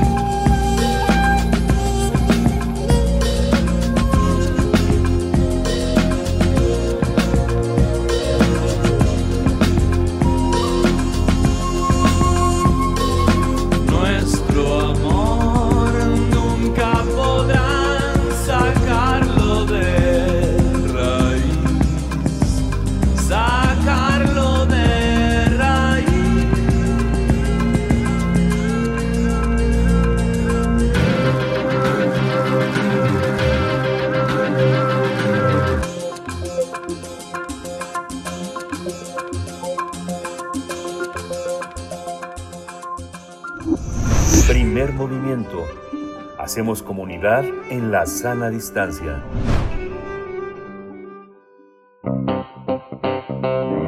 Nota Nacional. El informe Danzar en las brumas, género y juventudes en entornos desiguales en América Latina y el Caribe pone en evidencia las grandes desigualdades en la región que condenan a las mujeres jóvenes a seguir continuando en la pobreza, una situación que se incrementó durante la pandemia. Este trabajo realizado por la UNESCO, el Colegio de México y el Claxo refleja su condición de víctimas eh, de la violencia de género y del abuso sexual desde la infancia. Además, se enfrentan fenómenos más severos como la migración y el cambio climático. El informe Danzar en las Brumas también ofrece nuevas evidencias sobre las desigualdades de género en las juventudes de América Latina y el Caribe, así como recursos para entender sus interconexiones y propuestas de política pública para superarlas. Además, este trabajo tiene vocación de plataforma de acción que plantea eh, alternativas con la esperanza de lograr transformaciones sostenidas para el logro de la justicia y la equidad en la región. Este proyecto recorre distintas vías a manera de recordatorios, estímulos, piezas inspiradoras de cambios y también incluye animaciones audiovisuales, música y testimonios. Vamos a tener una charla esta mañana sobre el proyecto Danzar en las Brumas, Género y Juventudes en Entornos Desiguales en América Latina y el Caribe. Nos acompaña a través de la línea la doctora Landy Sánchez, doctora en Sociología, profesora investigadora del Colegio de México. Doctora Sánchez, gracias por estar aquí esta mañana en Primer Movimiento. Bienvenida. Muchas gracias por invitarme, Berenice y Miguel Ángel. Muchas gracias, doctora Landy Sánchez. Cuéntenos cómo, cómo está estructurado este informe y cómo podemos hacer la lectura más, más eh, para alguien que no está familiarizado con la sociología, la economía, el, el entorno sobre desigualdades, cómo empezar a hacer una lectura productiva de este informe.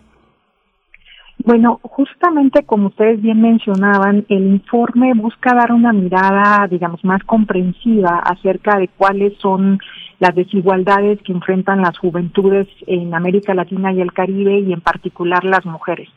Y lo que hacemos es, digamos, proponer eh, varios caminos para leer esas desigualdades. Por un lado, tenemos, eh, digamos, la organización de una serie de capítulos que abordan estas desigualdades en temas como brechas digitales, embarazo adolescente, migración, precarización del trabajo, salud mental, trabajo de cuidados, trayectorias educativas y cambio climático. Eh, pero más allá de esos, eh, digamos, capítulos, lo que los, eh, los textos en sí mismos buscan mostrar, digamos, el entrelazamiento de esas desigualdades, ¿no? Buscan mostrar cómo es que se van articulando no solo en un eje, sino en varios ejes y cómo esas articulaciones reproducen y hacen más difícil digamos, eh, enfrentar esas desigualdades.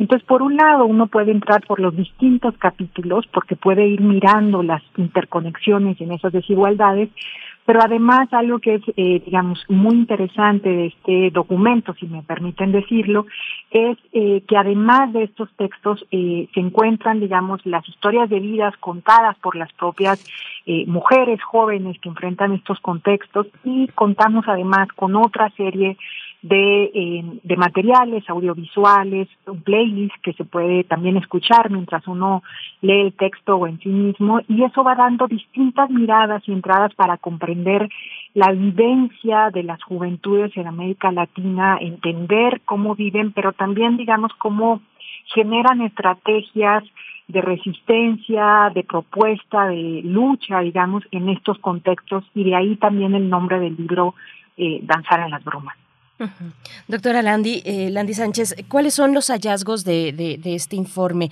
¿Cómo se muestra, por ejemplo, en el contexto de la región latinoamericana y Caribe, cómo se muestra nuestro país? ¿Cuáles son los acercamientos, pero también las distancias entre países diversos y, algunos también atravesados por las mismas condiciones como la, situación de migración o el cambio climático o la violencia eh, doméstica? ¿Cómo, ¿Cómo se ve México frente a la región? Sí, bueno, nosotros encontramos varias ejes, digamos, que cruzan toda la región eh, y también, por supuesto, heterogeneidad entre los países, como, como bien señalabas. Por un lado, uno de los elementos claves que encontramos es que las desigualdades sociales en América Latina impiden que las juventudes ejerzan sus derechos, ¿no? Tenemos una serie de derechos reconocidos en materia de educación, de trabajo, de acceso a salud eh, eh, eh, mediamente sano, el ejercicio de los derechos reproductivos, en el caso mexicano, por ejemplo, y sin embargo estas desigualdades socioeconómicas, eh, desigualdades en el acceso a la educación, al empleo, en fin, van profundizando esas barreras que impiden que esos, ejer- esos derechos se ejerzan de manera efectiva, ¿no? Y eso lo encontramos a lo largo de los países, pero ciertamente hay brechas en cuanto a en qué grado eso ocurre, ¿no? Eh, entonces tenemos países, digamos, donde, por ejemplo, la precariedad laboral está muchísimo más marcada eh, en, en los jóvenes que en otros, ¿no? Niveles, y que esa eh, precariedad, por ejemplo, se expresa distinto para hombres y mujeres.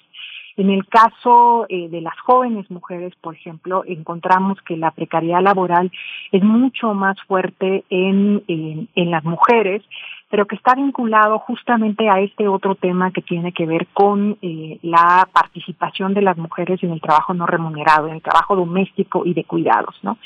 Y ahí las brechas para México, por ejemplo, son mucho más altas que lo que ocurren en otros países eh, de América Latina, ¿no? La brecha entre varones y mujeres en términos del trabajo doméstico en los jóvenes es marcadamente pronunciado en nuestros contextos eh, más que en otros países de América Latina, ¿no? Y también entonces esto se refleja, por ejemplo, en que la precariedad eh, laboral o las tasas de participación laboral de las mujeres jóvenes son más bajas en nuestros países que en otros, en nuestro país, en México, que en otros contextos latinoamericanos. Doctora, también hay una hay un aspecto que, que tiene que ver con eh, la, la, est- la estru- la estructura en, en cada país. Eh, uno se da cuenta, no sé, desde México, cómo hay una serie de prerrogativas eh, legales que defienden más los derechos los, los derechos humanos en un país que en otros, las libertades de expresión, los niveles de denuncia, las acciones normalizadas en cuanto a la violencia doméstica, machismos normalizados, ataques de acoso, este, precariedad laboral. Estas, estas eh, eh, eh, semejanzas y diferencias, ¿cómo se contemplan en un trabajo tan amplio?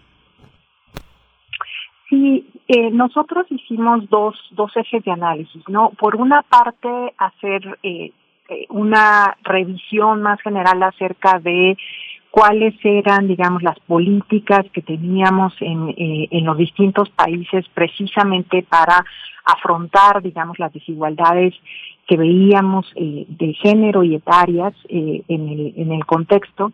Y lo que observábamos, digamos, es esto que, decíamos antes. Por un lado, el hecho de que las, las profundas desigualdades sociales, económicas, pero también, digamos, en otros ejes como la identidad sexual, eh, la, eh, la perspectiva propia de género, eh, la identidad étnico-racial, en fin, iban acumulándose de tal suerte que hacían eh, el, el, ejercicio de los derechos más difícil, incluso cuando los derechos estaban reconocidos legalmente. Eso, aún en esos casos en que estaban los derechos reconocidos, estas desigualdades sociales se hacen difícil que efectivamente la, la, las personas y las mujeres jóvenes en particular puedan tener acceso efectivo a esos derechos. Por ejemplo, uno puede tener una política que efectivamente diga que se tiene acceso a medios de anticoncepción eh, y de la salud reproductiva este, y el número de hijos que cada quien quiere elegir, pero el acceso efectivo, dónde están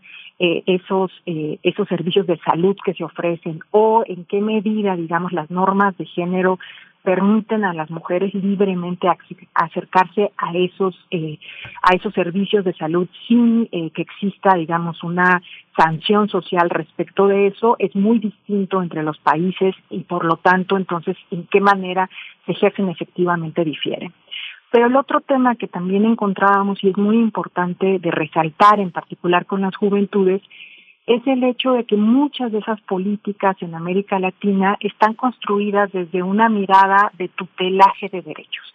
O sea, el derecho dice los jóvenes deberían tener derecho a la vivienda, a un empleo digno, en fin.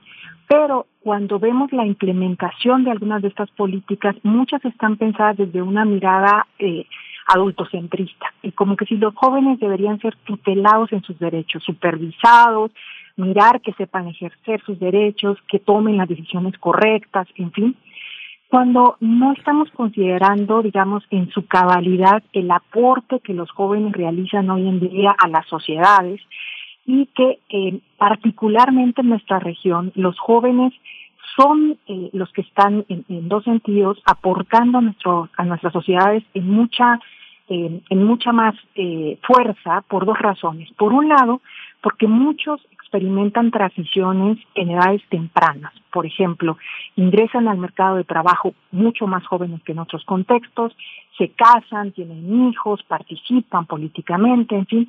Entonces, en realidad, la noción de que hay que tutelarlos no tiene mucho sentido porque son, eh, en mucho sentido, el motor en muchos ámbitos en, los países nuestros, ¿no? Eh, y por otro lado, digamos, también eh, hay que reconocer ese aporte y eh, en, el ámbito, por ejemplo, político, tú mencionabas bien el tema de, eh, de, de, la violencia de género. Y ahí hay que reconocer que las mujeres jóvenes han llevado la voz cantante en muchas de las políticas de atención a la violencia de género en, en nuestros países, ¿no? Entonces, están al frente de esas políticas, están manejando y por lo tanto tenemos que cambiar la concepción de política pública desde la cual nos dirigimos a las juventudes. Doctora, mm, bueno, todavía tenemos eh, tiempo para seguir analizando este informe que es muy amplio, que es regional, eh, y, le pregunto, eh, tenemos la oportunidad también de, de, que nos cuente un poco cómo, cómo fue elaborado, cómo fue a nivel de metodología realizado, si se tomó o no en consideración o cómo se abordó la cuestión, por ejemplo, del, del impacto de la pandemia sobre poblaciones jóvenes diversas, atravesadas por el género, mujeres, mujeres jóvenes en la región, si nos puede contar un poco esa parte, doctora, por favor? Claro, eh, una cosa interesante de este esfuerzo es que reúne eh, investigaciones, eh, digamos, son investigadores de más de 10 países de América Latina y el Caribe y que aborda, decíamos, temas eh, muy diversos como los que se mencionaban hace un momento y que buscábamos, digamos, eh, combinar por un lado una mirada más cuantitativa con una serie de datos y diagnósticos, pero también con eh, la recuperación cualitativa de las historias de vida de los jóvenes, ¿no? Entonces estamos tratando de entretejer esta mirada, eh, digamos, de el diagnóstico sobre do, qué muestran eh, ciertos datos y también qué muestran las historias, los datos cualitativos sobre eh, estas miradas en las trayectorias de los jóvenes. Y eh, y también queríamos como eh, mostrar estas interconexiones entre las desigualdades eh, para apuntar justamente a que esas desigualdades estaban ahí, estaban presentes y muy arraigadas. Por ejemplo, estas desigualdades de género son muy resilientes a pesar de los cambios que hemos experimentado en la región y muchos de los capítulos justamente apuntan a que esas desigualdades se profundizaron en el contexto de la pandemia y que por lo tanto necesitamos políticas públicas activas que empoderen a las mujeres y que eh, busquen resolver esas desigualdades. Por un lado, las de larga de, de data que tenemos en América Latina, pero también esas que específicamente se presentaron durante la pandemia. Hay, doctora, una, también una visión que se tiene sobre estas visiones eh, continentales que son eh, cómo se ven los gobiernos de izquierda o de derecha que predominan en el continente.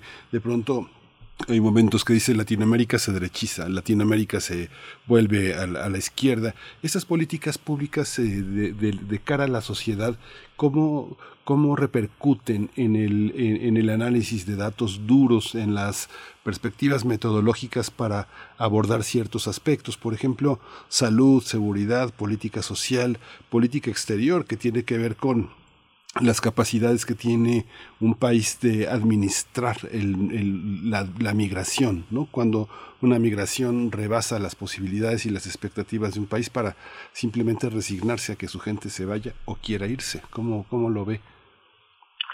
Sí, fíjate que es una pregunta muy interesante porque cuando se analizan las políticas, por ejemplo, en relación a la pandemia, se observan eh, algunas diferencias en la región, pero también muchas eh, políticas muy similares a través del espectro político, ¿no? Por ejemplo, muchas de las políticas se eh, implementaron en términos de emergencia y con una mirada muy asistencialista hacia las poblaciones. Se entiende porque era una condición de emergencia, había que transferir alimentos, había que transferir, digamos, con, eh, muy directamente a los hogares, pero por ejemplo los montos en los que se transfirieron a los hogares no están tan asociadas con la afiliación política de unos gobiernos u otros. No, uno pensaría que los gobiernos que en principio se identificaron como más de izquierda hubieran hecho transferencias más grandes, pero no necesariamente fue así en la región. Eh, y luego el otro punto de lo asistencialista lo decimos en términos de que fueron de corto plazo muchas de esas políticas y no necesariamente, digamos, pensando en qué es lo que iba a ocurrir tras la pandemia, ¿no? Y cuáles eran las políticas de atención que iban a sostener esos hogares que, por ejemplo, perdieron sus empleos de más largo plazo o sufren impactos de salud eh, de largo, digamos, de, de, como el COVID de largo plazo, ¿no? O perdieron a el sustento principal en la casa, a los niños que quedaron huérfanos, en fin.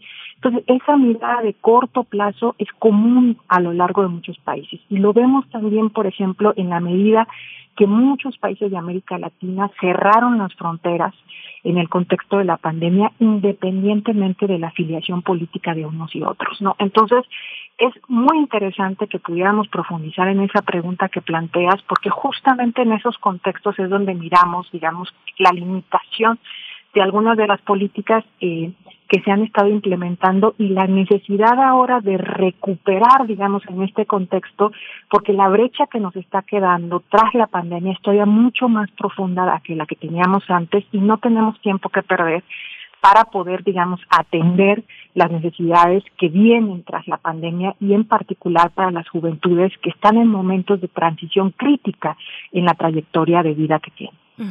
Doctora, con respecto a esa misma cuestión, a esa misma pregunta, ¿cómo se ve México en ese panorama? ¿Cómo se ven eh, pues los presupuestos, los, los programas, los programas Jóvenes Construyendo al Futuro, por supuesto, uno de los programas insignia de este gobierno, la política pública, eh, la política pública además en distintos niveles de, de gobierno, ¿no? No solamente el, el federal, ¿cómo, ¿cómo se ve ampliando un poco la lupa para nuestro país?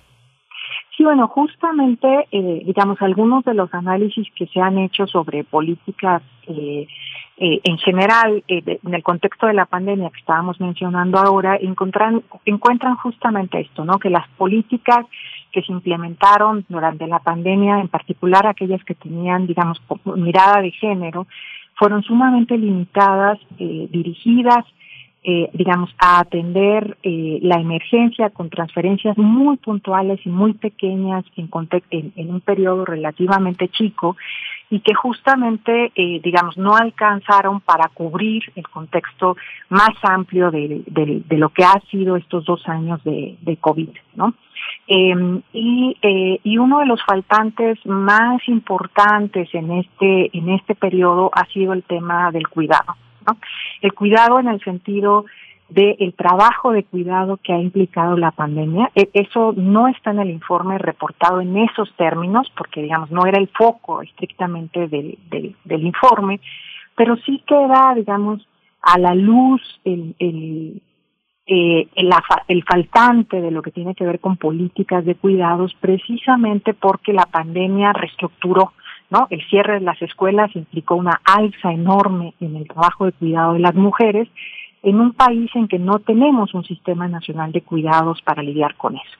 Pero además aumentó el cuidado que implicó atender a los enfermos, atender la alimentación de otra manera, eh, atender, digamos, desde casa la, las condiciones de cuidado emocional que se requerían, en fin, y eso es lo que ha puesto el eje. Y el informe lo que sí muestra, digamos, de manera muy clara, son estas brechas de cuidado a las que me referí antes, ¿no? Y cómo las mujeres jóvenes en particular han, en, en general en los países, tienden a tener tasas de participación económica más bajas que los varones y son declaradas frecuentemente como ni estudiando ni trabajando porque justamente este trabajo de cuidado no es eh, evaluado, digamos, no es valorado y están haciendo este trabajo precisamente o cuidando, digamos, al interior de los hogares, sus hermanos, los primos, los padres, en fin. Y eso, digamos, tiene efectos sobre sus trayectorias laborales y escolares, ¿no? Eh, entonces, justamente eso es lo que tendríamos que estar mirando en el caso de las jóvenes, en, en, en esta trayectoria, digamos, de, de la pandemia y la escasez de políticas cuáles son las políticas que se diseñaron para los distintos grupos y en este caso para las mujeres jóvenes. Doctora, ya, nos, ya se nos acaba el tiempo, pero una, una, una, última pregunta que bueno que tengo yo. Es una en, en este en estas en muchas de las investigaciones que hacen los organismos internacionales pienso en la OCDE por ejemplo no hay una hay una dimensión de en la pregunta de investigación que tiene que ver con lo que cierta forma de conocimiento aspira a que las sociedades tengan no por ejemplo a veces se le pide eh, a la sociedad peruana o a la sociedad ecuatoriana cosas que no están en su contexto, ¿no? Como por ejemplo las, las cifras de lectura que nos propone la OCDE a México, los niveles de, académicos. Hay muchos raseros en los que se más, más habla de quien hace la investigación que del objeto de estudio. Hay, hay esa, ese riesgo, ¿cómo se, cómo se logra superar, doctora? Sí, entiendo la, la preocupación. Yo creo que por un lado eh, en el en el estudio se utilizan distintos indicadores dependiendo del digamos del del contexto en el que estamos hablando y del tema específico del que estamos hablando. Eh, para algunos de los temas, eh, sin embargo, digamos, yo creo que es importante tener un indicador que nos permita comparar entre países y comparar entre grupos, ¿no? Y creo que para eso son útiles algunos indicadores comunes. Queda para cada una de las sociedades discutir en qué medida consideramos que esos indicadores son lo que normativamente a nosotros nos interesa alcanzar, ¿no? Yo creo que en el caso específico del informe, algo que sí resalta es eh, la necesidad de avanzar mucho más aceleradamente en medidas de equidad de género. Y creo que eso, en el caso de México, en los últimos años, ha habido, digamos, múltiples voces de distintas posiciones políticas que en eso coincidimos, ¿no? Entonces, ahí me parece que es en donde apunta el informe sobre todo, ¿no? En que hay brechas profundas aún en temas, eh, digamos, muy puntuales, eh, y que en eso es donde nos tenemos que enfocar. Son todavía medidas grandes eh, en donde se observan estas profundas diferencias de género y creo que es ahí eh, en donde tenemos que apuntar la batería como sociedad eh, en el caso mexicano.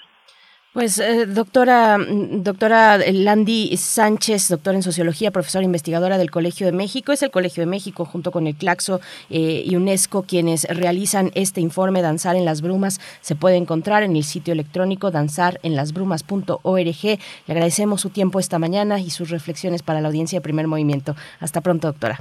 Muchas gracias. Hasta luego. Sí, muchas gracias. Además, Berenice, bueno, yo, ya lo notamos, ya no le preguntamos a la doctora, pero eh, fue, es, es, tiene este informe que es danzarenlasbrumas.org, tiene una plataforma musical verdaderamente extraordinaria, más de 40 canciones que son una, un, en este informe de género y juventudes, este, son cerca 48 canciones que verdaderamente es una playlist eh, extraordinaria. Es una, una muestra del continente, de las visiones de fe, fe, feministas, de masculinidad, de infancia, de juventud, muy, muy interesante. Pues, Así que bueno, va a ser sí. una un, disfrute poderlas, poder leer el informe y poder leer, poder escuchar la música al mismo tiempo. Sí, uno puede recorrer, uno puede recorrer pues distintas dimensiones que tiene este informe, porque no solo es un informe, no solo son eh, las propuestas incluso que hacia el final se exponen, sino también tiene la bondad de ser un proyecto más amplio, puede ser una plataforma de acción también. Mencionabas la propuesta musical de nuestra región, ilustraciones, postales, eh, en fin, tienen ahí animaciones audiovisuales visuales. Eh, tiene, es, es, muy rico el contenido de este informe, Danzar en las Brumas, y que tiene pues eso, la vocación de ser una plataforma de acción que pueda inspirar alternativas en este, en este sentido, Miguel Ángel. Y pues bueno, nosotros ya empezamos a despedirnos de la radio Universidad, de la radio Nicolaita. Ya son casi las 9 de la mañana, 8 con 58, eh, con 58 minutos. No sé si nos vamos a ir eh, con música, creo que, creo que todavía no.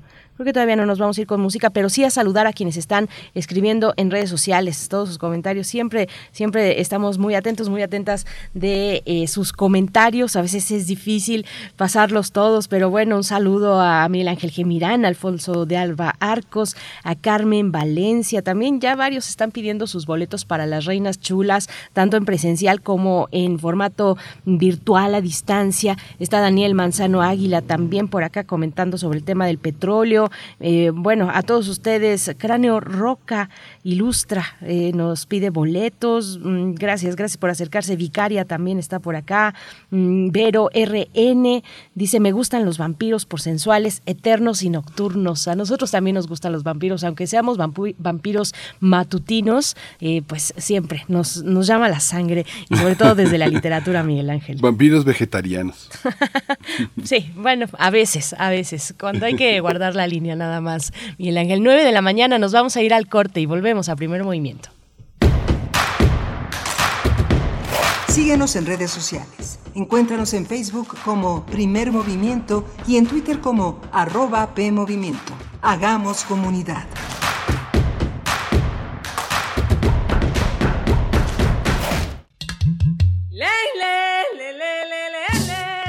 Cada lugar habitado por seres humanos tiene historia y cultura. La música emerge de la tierra como un tipo de planta según el clima.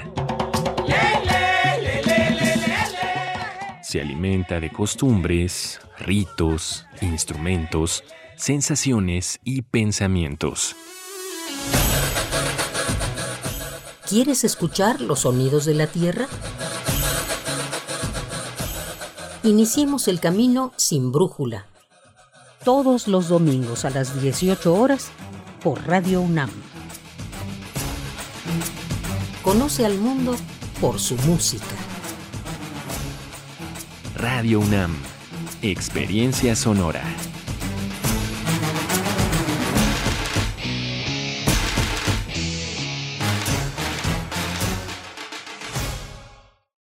En México, el sol sale para todos. Buscando el bienestar de la gente. En el PRD creemos que las decisiones deben ser de todas y todos los mexicanos y no de una sola persona. Porque queremos que todas y todos vivan mejor. Impulsamos apoyos económicos para que se superen los más necesitados y no para pedirle su voto. Exigiendo servicios de calidad en educación, salud y vivienda. Eso es un México más justo y con la participación de todas y todos podemos hacerlo.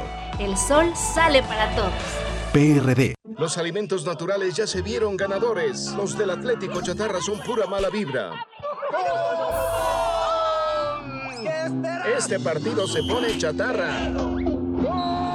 Intentan doblar a los del Club del Antojo a fuerza de ingredientes malignos. Los alimentos saludables son nuestros héroes salvadores. Recuerda revisar el etiquetado, haz ejercicio todos los días y disfruta de gran salud. Come como nosotras y ponte saludable. Pura vitamina.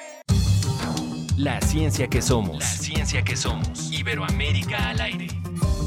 Descubre la ciencia que está presente en tu día a día a través de cápsulas, reportajes, entrevistas y reportes en vivo. Viernes de 10 a 11 horas por el 96.1 FM. La ciencia que somos. Iberoamérica al aire. Una coproducción de Radio UNAM y las direcciones de divulgación de la ciencia y de las humanidades. Creemos en un mundo donde se escucha toda la música. Toda la música. Donde el conocimiento esté abierto al mundo.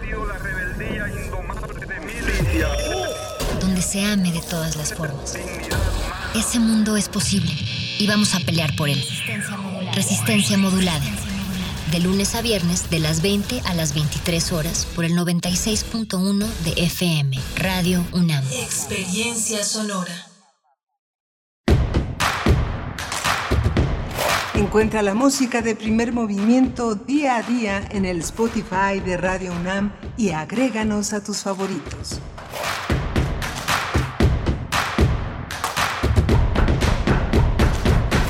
9 con cuatro minutos de la mañana, hora del centro del país. Estamos llegando, aterrizando nuestra tercera hora de transmisión.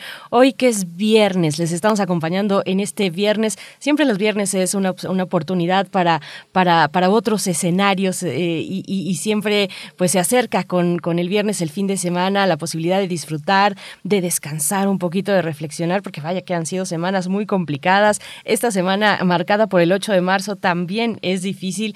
Yo creo que hay que destinar un espacio a a, relajarnos, a apapacharnos un poquito, a retomar un poco la calma y, y, pues reflexionar sobre lo que nos dejan eventos como este, eh, reflexionar e ir compartiéndolos en comunidad, que es finalmente lo que queremos hacer aquí en primer movimiento. Queremos hacer comunidad a través del diálogo, del diálogo que también es un disfrute, el diálogo entre nosotros, entre ustedes de aquel lado y nosotros acá eh, detrás del micrófono y en la producción, donde esta mañana se encuentra Frida Saldívar en la producción ejecutiva está eh, Arturo González en los controles técnicos y Toño Quijano. Antonio Quijano también está por acá apoyando a la producción porque poco a poco nos vamos acercando, acercando físicamente, pero todavía con cuidado, pues a que a, a este regreso, pues con toda la precaución. Y, y, bueno, de esta manera es también que Miguel Ángel Quemain se encuentra con su distancia atrás del micrófono en la voz de este espacio. Miguel Ángel, buenos días.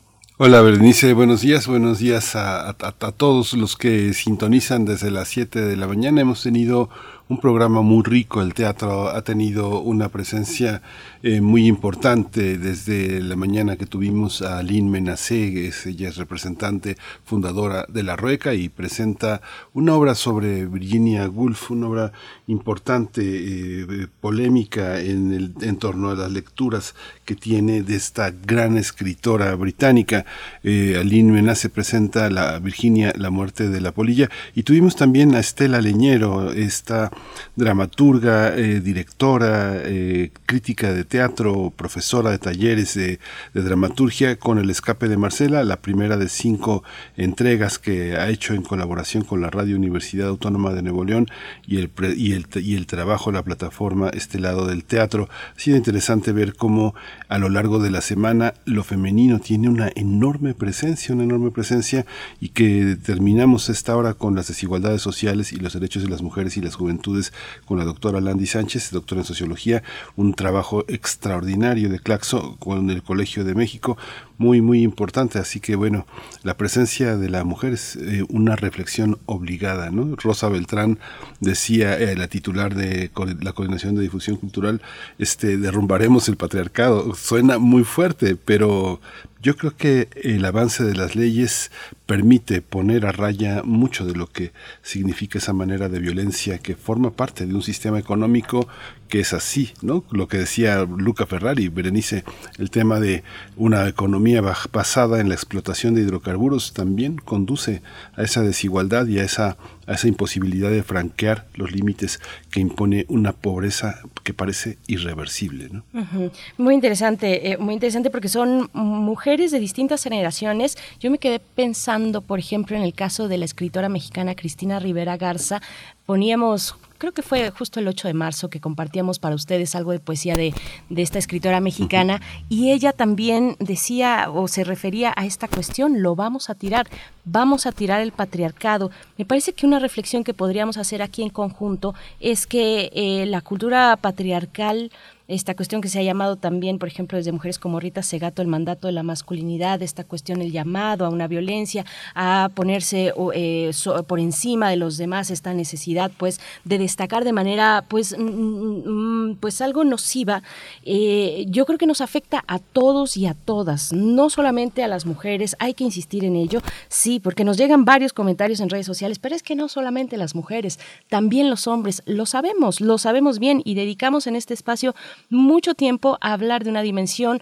eh, de una violencia que se ejerce sobre los hombres, sobre los hombres incluso más jóvenes. Acabamos de hablar de juventudes en América Latina y sabemos que la violencia que se, que se desató a principios de este siglo con eh, la incursión militar para combatir el narcotráfico en México, sabemos que ha golpeado particularmente a los hombres jóvenes, a los jóvenes en este país, eh, y, y que se hace necesaria y urgente políticas públicas, acompañamiento del Estado para con los más afectados, los que están ahí en esa línea al frente, que son, que son los jóvenes, los hombres jóvenes en, en todos estos casos. Pero bueno, ¿qué nos quita? que por qué nos molesta que las mujeres estemos tomando nuestra propia, nuestra propia agencia y nuestra agenda, nuestros temas. ¿Por qué nos molesta eso?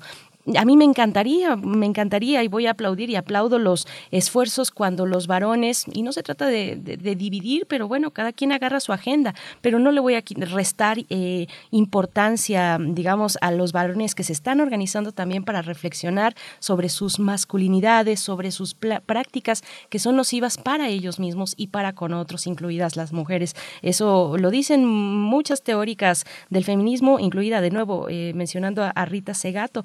Esa algo que afecta, por supuesto, en primer término a los hombres, esa violencia que se ejerce. Así es que no se trata de una guerra, pero pues yo creo que tampoco, tampoco mm, tendría que saltarnos tanto y ofendernos tanto que las mujeres estemos ejerciendo pues una eh, o, asumiéndonos como sujeto político de esta lucha que también eh, y de esta y de esta de este contexto de violencia que nos pega directamente, eh, literalmente nos pega, ¿no? Y acaba con nuestras vidas. Así es que, bueno, pues mm, hay que ofendernos un poquito menos y y, proponer un poquito más desde el lugar que nos toca, creo yo, Miguel Ángel. Sí, qué lindo comentario. Es, un, es esa eh, posibilidad de reconciliación, es, es lo que tenemos que, que propugnar y justamente eh, este signo de nuestra radio universitaria es hacer comunidad, escucharnos todos y todas y y todos estamos incluidos. Yo creo que es importante nombrarnos, pero también sentirnos incluidos aún en la ausencia eh, coyuntural del nombre. ¿no? Es parte de lo que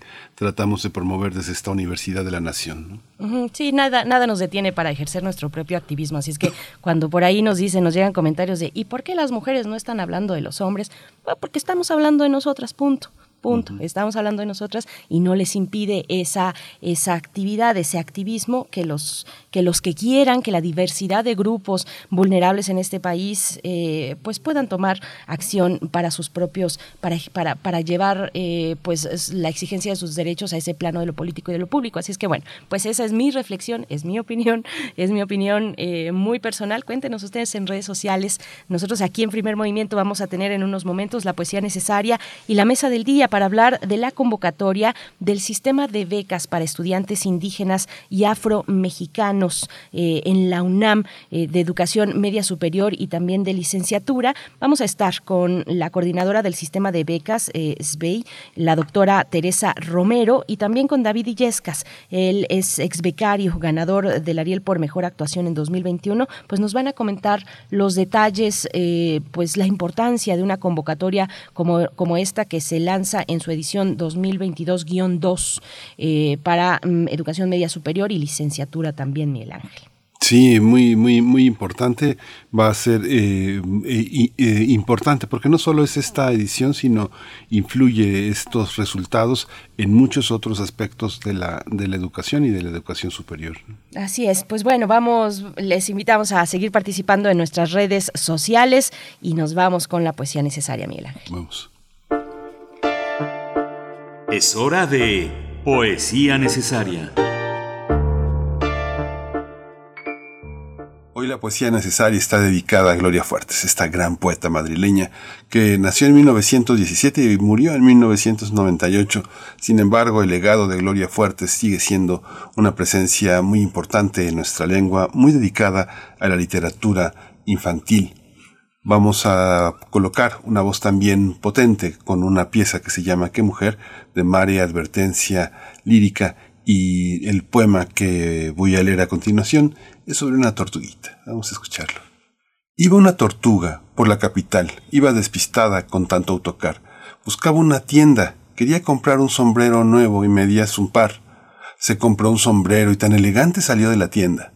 Pasó una tartana, cruzó una caleza, pasó un autocar y tres bicicletas, y la tortuguita guardó su cabeza.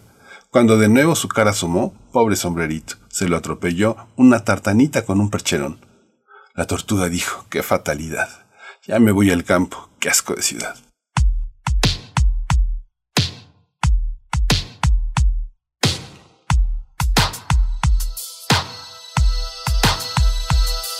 Qué belleza la que tú presentas bajo de ese traje. Qué belleza mujer, pero que sea más tu coraje. No dejes que nadie te pise, que no te manden. Que lo mejor de ti no lo oculte el maquillaje. Ya deja de tragarte la basura sexista. Ya deja de pensar que mejor es quien mejor vista. Ya deja las revistas, lo que tu vida controla. Naciste libre y te hiciste esclava de la moda. ¿Qué importa si el traje entallado es el que te acomoda? Las dos se dieron ya y el hechizo se acaba ahora. Reacciona, deja de ser la novia de. Mejor preocúpate por lo que tú puedes ser. No sigas las expectativas que de ti creen. El respeto lo mereces, aunque muchos no lo den. Si te preguntas por qué siendo más el mundo es él, este mundo es machista y con eso debemos romper. Creer, vencer, tener poder. Mujer, no te limites a lo que te piden ser. Sentir, pedir, salir, huir.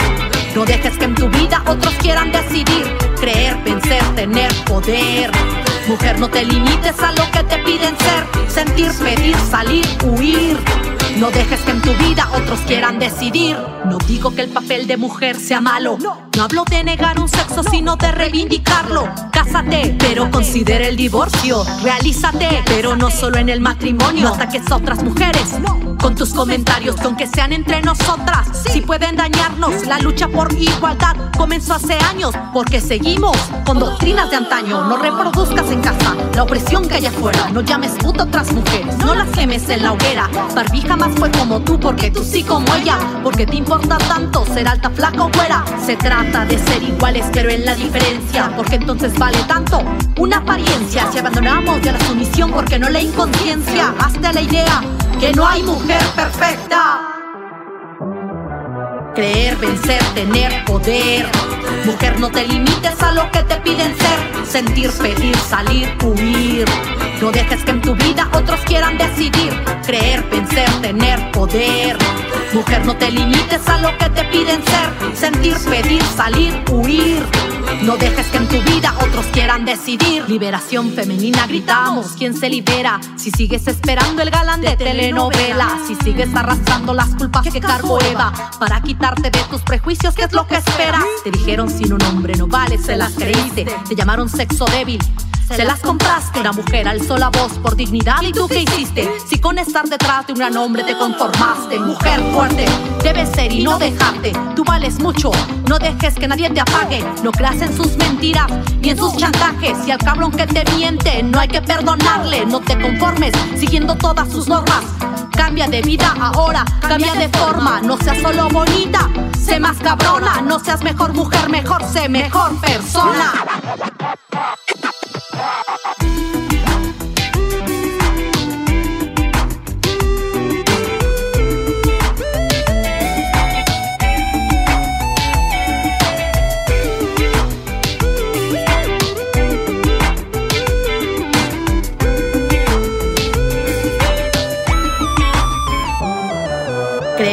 Vencer, tener poder.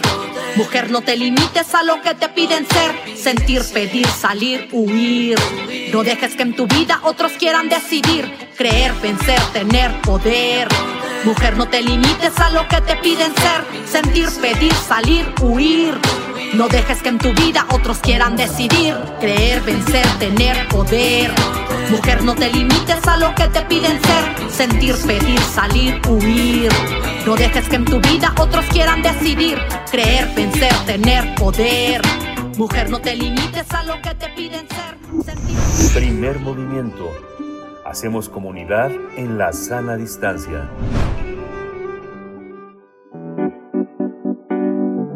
La mesa del día.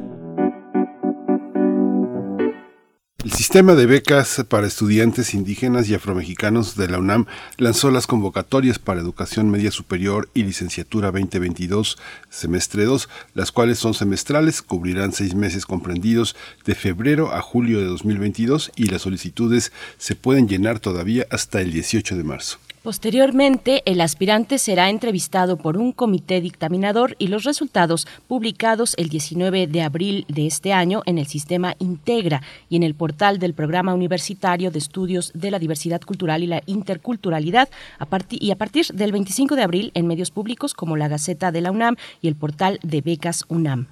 La convocatoria para educación media superior está dirigida a mujeres y hombres de pueblos indígenas y afromexicanos inscritos en los planteles de la Escuela Nacional Preparatoria y colegios de ciencias y humanidades, mientras que la convocatoria para licenciatura es para personas inscritas en los planteles de facultades, facultades de estudios superiores, escuela de estudios superiores y escuelas nacionales. Algunos de los requisitos son, por ejemplo, autoadscribirse como miembro perteneciente a un pueblo indígena, a un pueblo originario y o afromexicano, ser alumno de la UNAM, ser de nacionalidad mexicana, no contar con una beca económica para el mismo fin y contar con una cuenta bancaria a nombre del mismo solicitante sin límites de movimientos, depósitos y cantidades. Hay que decir que el sistema de becas para estudiantes indígenas y afromexicanos nació en diciembre de 2004 cuando se dio a conocer la creación del programa universitario México Nación Multicultural. Desde entonces, 970 personas han sido becarias. 514 mujeres, 456 hombres. Y vamos a tener una charla esta mañana en la mesa del día sobre el sistema de becas de la UNAM para estudiantes de pueblos indígenas y afromexicanos y su convocatoria 2022-2. Nos acompaña con este propósito la doctora Teresa Romero. Ella es coordinadora del sistema de becas SPEI. Doctora Teresa Romero, bienvenida a Primer Movimiento. Gracias, gracias por, estar aquí, aceptar esta invitación para conversar sobre, la, sobre esta convocatoria. Al contrario, muchísimas gracias a ustedes por la invitación y por eh, ayudarnos a difundir eh, esta convocatoria que es muy importante para los muchachos. Está también con nosotros David Illescas, él es actor y es ex becario de este programa. Él ganó el Ariel por una mejor actuación en el, año el año pasado. David Illescas, eh, felicidades retroactivas. Qué bueno que estás aquí con nosotros. bienvenido a Primer Movimiento. Hola, ¿qué tal Miguel Ángel? Muchísimas gracias por la invitación. Agradezco muchísimo al programa Universitario de México Nación Multicultural por esta invitación, al maestro eh, que me invitó a esta, a esta plática y pues mucho gusto también a la coordinadora del programa, Teresa Romero. Gracias. Mucho gusto, David. Gracias, David, David Illescas. Bueno, pues iniciamos esta charla, iniciamos con usted, doctora Teresa Romero, eh, para preguntarle, bueno, mencionábamos en la introducción que desde 2004 está vigente esta, este sistema de becas para estudiantes indígenas y afromexicanos. ¿Cómo ha sido este caminar? ¿Cómo, cómo ha avanzado de 2004 a la fecha esta que es una ventana de oportunidad pues para hacer para hacer realidad la noción de universalidad que, que, que, que viene en el nombre mismo de nuestra institución? Eh, bueno, me parece que este, nada más una aclaración. De 2004 a la fecha se han becado a 2.322 eh, chicos. Y el último semestre, el semestre pasado, fue que se, se becó a 990 muchachos ah, en media superior y en licenciatura. Eh, pero bueno, me parece, yo quisiera iniciar señalando que eh, el SBEI tiene una importancia eh, para los estudiantes indígenas y afromexicanos que estudian en la UNAM. Dado que este tipo de población pues son chicos que pertenecen a población vulnerable económicamente, pero también eh, son chicos que viven la discriminación por su origen, ¿no? Eh, desafortunadamente en nuestro país hemos eh, crecido con una idea de población homogénea, en donde a la población indígena se le ha considerado eh, una población de segunda o una población atrasada, y esto ha este, ocasionado una serie de, de actos discriminatorios eh, que hemos vivido a lo largo de muchos años, de muchas generaciones. Entonces, eh, esta atención a, a, los estudiantes de origen indígena y afromexicanos que se da a través del SBI es muy importante porque eh, permite eh, contrarrestar estas, esta doble vulnerabilidad que viven los chicos. Como ya lo señalaron, pues el SBEI surge en, en 2004 a raíz de, de, de, la creación del programa universitario México Nación Multicultural. La primer convocatoria que, surge ya se da en enero de 2005 y en esta convocatoria eh, se ponen en, a disposición 50, las primeras 50 becas para estudiantes indígenas en la UNAM eh, por la cantidad de dos mil pesos.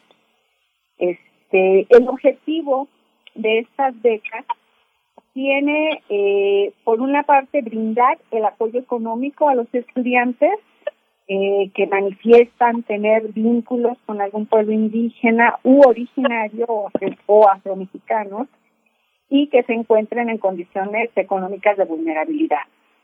Y el otro objetivo es también ofrecer un apoyo académico para que los estudiantes becados logren tener continuidad y culminar sus estudios universitarios. Estos dos objetivos al mismo tiempo contribuyen al fortalecimiento de las identidades culturales, este, ya que se les da un espacio de valoración social desde la primera institución académica del país, desde la UNAM. Entonces, eh, eh, me parece que da una, esto da un, nos permite tener una idea de la, de la importancia. Ahora, este sistema de becas surge por la demanda de una serie de líderes indígenas, tanto de México como de América Latina, que promueven la, una reunión eh, con académicos y con funcionarios de gobierno en la que participó el ex rector Juan, doctor Juan Ramón de la Fuente. Eh, esta reunión se da eh, en 2004, cuando termina el diseño internacional de las poblaciones indígenas del mundo, y en esta reunión se hace una revisión de las acciones que se promovieron desde la ONU en ese diseño, y se considera que es necesario seguir fortaleciendo una eh, serie de de proyectos dirigidas a la construcción de relaciones más equitativas entre las instituciones y la sociedad, entre las instituciones y la población indígena. Entonces, el SBEI surge como una demanda de, la, de, de, de estos representantes indígenas.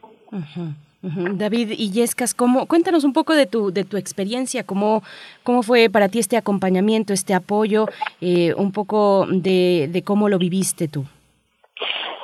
Eh, pues yo cuando recién entré a la Universidad Nacional Autónoma de México, al Centro Universitario de Teatro, me enteré este, a través de un maestro que existía un programa que, que daba becas a estudiantes indígenas y que y que estudian en la UNAM, entonces me acerqué directamente al, al programa, este, me hicieron una entrevista y pues no tardó mucho este, en, en que me aceptaran, en que me dieran la beca. Pues en mi acompañamiento, la beca mm, este, la obtuve este, en, la, en mis años de universitario y también ya este en mi en mi titulación en mi año este, me dieron un año para realizar mi tesis este y obtuve también la la beca entonces eh, para mí fue un gran apoyo este porque con eso pude cubrir varias necesidades básicas eh, para lograr mi objetivo que es eh, terminar la, la carrera, licenciarme y pues desarrollar eh, desarrollarme en el, en el ámbito que estudié. Hay una, hay una, hay una, hay un aspecto, eh, doctora Teresa Romero, que eh, todo, todo el, toda la segunda mitad del siglo XX eh, se empeñaron desde el Estado mexicano en decirnos que todos éramos iguales y, y entramos al siglo XXI pensando en que todos somos diferentes y que parte de esas diferencias están sostenidas en una profunda inequidad y en una profunda desigualdad y en violencias de orden simbólico. A veces una especificidad de becas así parece que eh, se trata de pagar una deuda histórica o, de eh, a veces de como de subrayar a quienes fueron víctimas. ¿Cómo, cómo, cómo, este, cómo eh, trabajar con estas ideas que vienen de muchas partes de la sociedad mexicana. Pienso en otro sistema, un sistema de becas que también parece igualitario, pero también es muy discriminatorio, que es el tema del FONCA, donde se premia y se beca a personas que no tienen ninguna necesidad económica, pero que el sistema tiene un mecanismo de legitimarlos, dándoles el reconocimiento de un jurado de pares que parece que los reconoce como, como pares. ¿Cómo, cómo lidiar con estas eh, inequidades, con estas incongruencias del propio sistema de ayudas. El sistema de becas, eh, y como se ve en la convocatoria, reúne dos condiciones importantes porque eh, entre la población indígena y originaria del país y de la Ciudad de México, pues la mayoría está en condiciones de vulnerabilidad económica pero hay población que ha tenido mejor suerte y que no cuenta, no, no está dentro de esta vulnerabilidad. Entonces, eh, en la convocatoria se especifica que la, hay dos requisitos fundamentales, que es la pertenencia cultural, por una parte, y también estar en condición de vulnerabilidad. Entonces, eh, es muy curioso porque, eh, por una parte, eh, el ser indígena también puede ser usado como una bandera eh, con la que se llegan a obtener ciertos eh, beneficios. Sin embargo, mucha gente que está en condiciones de vulnerabilidad y que no tiene, digamos, la seguridad para eh, reivindicarse con, con el orgullo de tener una cultura eh, particular en este país, no se anuncian, ¿no? Se ocultan, muchas veces ocultan. Sin embargo, cuando hablamos de vulnerabilidad económica, pues la gente sí puede eh, acudir a la búsqueda de este tipo de apoyos, que es muy importante, como, como lo acaba de, de señalar David. Entonces, eh, se hace una revisión de los estudios socioeconómicos. En el caso, fíjate, en el caso de, de los estudiantes que son originarios de los pueblos de la Ciudad de México, ellos no se reconocen tanto en muchas ocasiones como originarios, pero viven en condiciones de vulnerabilidad. Entonces, eh, es un juego que tiene muchas aristas, es un, un tema muy, muy complejo, pero me parece que este, el priorizar o el conjuntar estas dos eh, de, eh, requisitos permite eh, abrir un espacio de reconocimiento y de apoyo a este, a este tipo de población. Sin, sin caer justamente en una estigmatización o en una, pues sí, en una estigmatización social. Sí, digo, yo lo, lo, lo, lo, que señalo es una, es una incongruencia del propio sistema de desarrollo social que permea a todas partes. Aquí, David, tú que formas parte también de un, un sistema doble, hay una parte en la que este que, que, viene desde, desde Juárez. Yo me acuerdo en la primaria que decían, bueno, era un indito que contaba ovejas y llegó a la presidencia de la República, transformó México, hay un antes y después de Juárez. Hay una parte en el que la persona vulnerable parece que se sobrepuso y dejó de ser parte de su identidad, renunció a su identidad tal vez eh, esta parte indígena, esta parte afromexicana es resultado de eso. Y la otra parte también tiene que ver con eh, eh, ser señalado como apoyos que reciben personas que son que son débiles. ¿Cómo, cómo, eh, cómo, cómo lo observas? ¿Cómo, ¿Cómo es esta distinción? ¿Existe esa distinción, David? ¿O, ¿O es una mera cuestión que uno puede abstraer de la lectura en el papel? Yo creo que pues la, en la realidad pues sí existimos, ¿no? Personas vulnerables que, que no tenemos esa, esa parte económica para realizar eh, nuestros sueños o para alcanzar nuestros sueños o también para este, tener acceso a la educación este porque la educación pues tiene eh, uno tiene que generar gastos para para empezar y terminar. Entonces eh, en este sentido, puedo decir que eh, para mí, como lo viví yo en su momento, necesité del apoyo porque realmente pues no tenía los uh, los recursos. Entonces eh, ahorita puedo decir que gracias a ese apoyo eh, del sistema de becas eh, pude terminar pude alcanzar un sueño.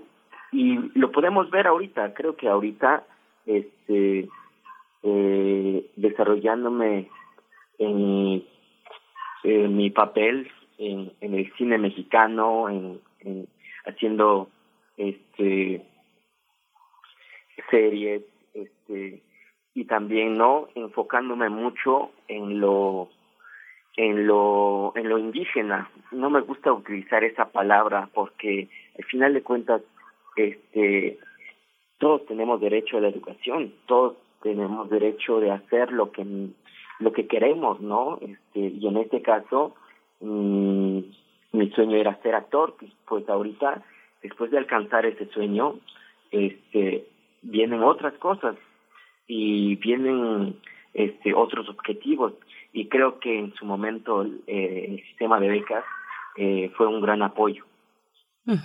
David y Yescas, me voy a seguir contigo un poco para que nos sigas dando contexto de, eh, por ejemplo, a qué, si nos quieres compartir, a qué comunidad eh, tú te adscribes, si perteneces a una comunidad que se encuentra en Ciudad de México, porque ahí hay un sesgo importante de aquellos eh, estudiantes que tuvieron que emigrar a, los centros urbanos, ¿no? En este caso Ciudad de México, pero podría ser a, Morelia, a, Cuernavaca, en fin, a, la ciudad que nosotros queramos pensar para poder pues eh, eh, continuar con un, como le llamas tú, con un sueño, con un sueño formativo, con el derecho a ejercer, el derecho a la educación. ¿Cómo, cómo fue para ti? Tú tuviste que emigrar, perteneces a una comunidad en Ciudad de México. Eh, ¿Cómo fue también al llegar a la universidad? Pues probablemente, o no sé si fue así en tu experiencia, pero tal vez hacer comunidad o alianzas con otros compañeros igualmente de comunidades eh, indígenas, originarias, afromexicanas. ¿Cómo fue esta parte de tu historia, David? Eh, claro, mi, este, yo soy de una comunidad que se llama San Juan Tabá, que se ubica en la Sierra Norte de Oaxaca. Mm. Eh, son seis horas de la de mi pueblo a la ciudad de Oaxaca y de la ciudad de Oaxaca pues a la Ciudad de México son alrededor de seis siete horas. Este yo nunca había este eh, yo no conocía la ciudad de Oaxaca. Me vine me fui directo a la Ciudad de México. Y y pues en ese cambio drástico que que eh, que pasé este pues viví este, enfrenté varias cosas no por ejemplo en mi comunidad en mi casa, en mi hogar, todos hablábamos zapoteco, todos este, eh, eh, eh, en zapoteco. Pero cuando me mudé a la Ciudad de México, pues yo no tenía un español este fluido. Entonces fue el primer mm, este choque que tuve. Sin embargo, este con el paso del tiempo me fui adaptando. La otra cuestión fue la la ciudad. La ciudad es muy grande y de venir de un pueblito chiquito y llegar a una una ciudad muy grande, pues también es otra adaptarme, ¿no? Tenía que adaptarme, tenía que crear mecanismos de, mecanismos de adaptación para este, conocer las calles, este, utilizar el metro, los, el transporte público. Y la otra cuestión que mm, eh, enfrenté fue la, la comida. O sea, prácticamente la comida del pueblo es totalmente diferente a la comida de la Ciudad de México. Entonces, todo eso eh, me llevó a, este, a crear conciencia, a, este, adaptarme. Y llegando al, a la universidad, a la UNAM, y conocí a compañeros este, que también me apoyaron este, para, para conocer la ciudad, me apoyaron también en la parte eh, del conocimiento, empezamos a intercambiar conocimientos. Algunos de mis compañeros venían del Colegio México, del Colegio Madrid. Entonces, eh, este choque de, de, de dos culturas diferentes este, creció más. Este, empezamos a intercambiar conocimientos, mi vida en el campo, yo les decía, yo hacía esto eh, de niño, yo iba a jugar al río, íbamos a hacer esto, este y yo siembro maíz, yo siembro frijol, mis papás son campesinos y ellos también me empezaron a compartir su su experiencia de vida. Y entonces cada quien se fue, cada quien nos fuimos enriqueciéndonos y cuando llegué al sistema de becas a, ahí pues conocí a otros compañeros de otras culturas, eh, este eh, otros compañeros zapotecos, mixtecos, este, náhuatl. Entonces, eh, me empezaron a, a, a, contar sus historias, yo igual les conté mi vida. Entonces, se creció esta gama de, de visión, ¿no? Mi visión se hizo más grande, entonces ahí yo me, ya no me sentí solo, ya me sentí acompañado, porque ya mis compañeros me daban su celular, yo les daba mi celular, me invitaban a eventos, me decían, vente, vamos a convivir, vamos a hacer, eh, vamos a organizar tal cosa. Entonces, eh, la Ciudad de México, mi visión en la Ciudad de México cambió totalmente y agradezco muchísimo porque eh, siento que ahorita soy otra persona que está logrando sus objetivos, alcanzando sus sueños, y agradezco muchísimo principalmente a mis padres por haberme dado esa oportunidad, ¿no? Por haberme este, eh, indicado el camino a la educación, porque pues todos tenemos ese derecho, ¿no? A la educación y pues qué mejor realizar esta esta educación en la máxima casa de estudios que es la UNAM. Ay, David, pues nos, nos tocas, nos tocas directo el corazón, la verdad, yo creo, con, con este testimonio tan rico, porque ahora además eres David Illescas, ganador del Ariel por mejor actuación en el año 2021. Eh, doctora Teresa Romero, pues en, en esta misma cuestión me, me gustaría preguntarle cómo ¿Cómo es el contexto, por ejemplo, para estudiantes? ¿Cómo es la, la, la, diferencia para estudiantes de licenciatura y de bachillerato? Muchos, de nuevo, muchos estudiantes como, como David, pues vienen de otros estados de la República a intentar eh, tener un espacio en un lugar en una ciudad como, como esta, el caso de Ciudad de México, de la capital tan grande. Y yo me imagino que la mayoría vienen para aplicar a licenciatura, no necesariamente para bachillerato, porque es más difícil sostenerse en una vida, digamos, autónoma, relativamente independiente, vivir con otros compañeros en un mismo, en un mismo lugar, fuera de la familia, del ámbito de la protección de la familia o la comunidad, cuando se está uno, eh, cuando está uno cursando bachillerato. ¿Cómo es esta diferencia? Eh, ¿Cómo lo han visto desde el SBEI para, eh, pensar y encaminar estos apoyos a los estudiantes de bachillerato, doctora Teresa? Sí, bueno, en realidad el, el, tipo de población que llega o que tenemos en el SDEI, los chicos que, que solicitan, que han solicitado la beca hasta ahora, este, muchos vienen directamente desde sus comunidades, incluso chicos que vienen a estudiar la, el bachillerato, la educación media superior, y, y que ingresan a, a la UNAM este, no solo vienen directamente a licenciatura, sino también vienen a estudiar la, la, la, educación media superior. O sea, no, no necesariamente los más chicos eh, llegan eh, con cobijo familiar, sino en las mismas condiciones que, que narra David.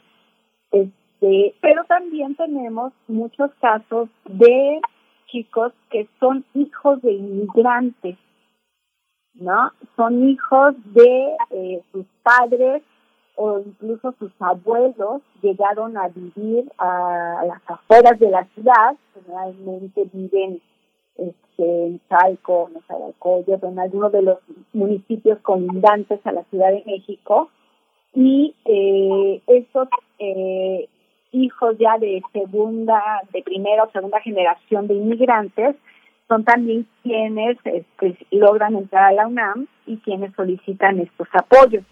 Entonces, eh, por eso es importante eh, las dos, eh, los dos requisitos, ¿no? La pertenencia a una comunidad con una cultura no occidental.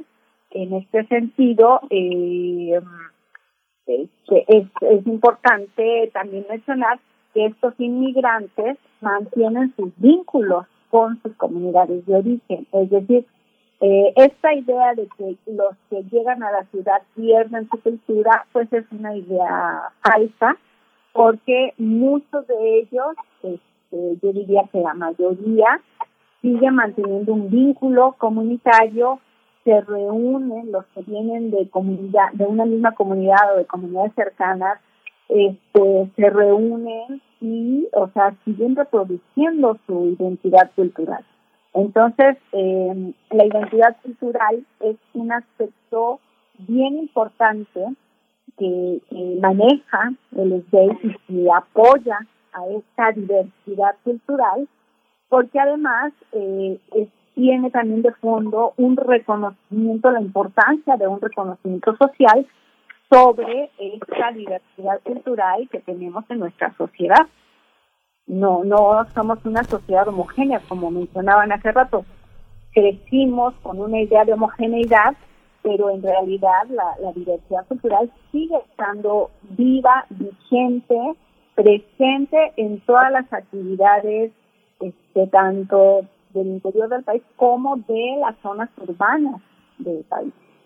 Entonces, este, para ellos es difícil cuando migran por primera vez a la ciudad, pero sigue siendo difícil cuando llegan o se vinculan en la vida urbana y, se enfrentan toda, a toda esta serie de discriminaciones que, este, que, que no reconoce la riqueza que implica esta diversidad. Es muy interesante. Voy con, voy, voy con David con este testimonio tan interesante que ofreces, David. Fíjate que hay un, hay un pensador que es muy conocido, que es Jacques Derrida. Una vez tuve oportunidad de ver un seminario que él estaba dándole a unos japoneses en la Escuela de Altos Estudios y decía, es interesante cómo este grupo de japoneses que tiene ahorita preguntas muy instrumentales va a aprender a dudar en francés. Eh, y dice Derrida que ese fue cuando se dio cuenta de que estaba integrado a la sociedad francesa fue porque empezó a expresar sus dudas y él decía, yo lo que había querido ser era ser futbolista y cuando me, me fui integrando a una sociedad francesa tan exigente, me di cuenta de que había algo que me alejaba de mi familia, pero al mismo tiempo era una nostalgia tan fuerte que me invitaba siempre a regresar. Esta sensación de dejar la familia, David, ¿Cómo regresa uno a ella? ¿Cómo habla uno con sus padres en la lengua que también aprende uno a modificar con el español, en el que aprende uno a dudar y a, pensar? ¿Cómo, ¿Cómo ha sido este proceso, la ida y el regreso, David? No es renuncia, es regreso. ¿Cómo es? Pues eh, en mi experiencia eh, este este regreso a, mi pueblo, a mi a, mi hogar, con mis padres, con mis hermanos, pues eh, la noción que yo tenía cuando vivía en el pueblo eh, de de las cosas y regresar con, con otro conocimiento. Pero siempre que regreso eh, mis conocimientos los dejo a un lado valoro las cosas que existen en el pueblo el conocimiento de la tierra este el conocimiento de los ritos eh, lo que me une muchísimo a mi pueblo, a mi tierra, a mis padres, es la tierra. Me encanta regresar a mi pueblo y sin decir, yo estoy estudiando, yo estudié en la UNAM, yo ya no quiero trabajar la tierra, papá, mira, no quiero acompañarte a cortar café, no quiero, no, al contrario, o sea, yo dejo un lado esa, esa, esa imagen, digamos, y me adentro a, a, realizar, a convivir, a, ir a los tequios, yo participo en la asamblea de mi pueblo, yo colaboro este, eh, en los trabajos comunitarios, en los servicios comunitarios, y pero eh, uno ya regresa con, con, con este conocimiento para aportar, tampoco es para imponer, sino para aportar a la familia, a, a los amigos, al pueblo.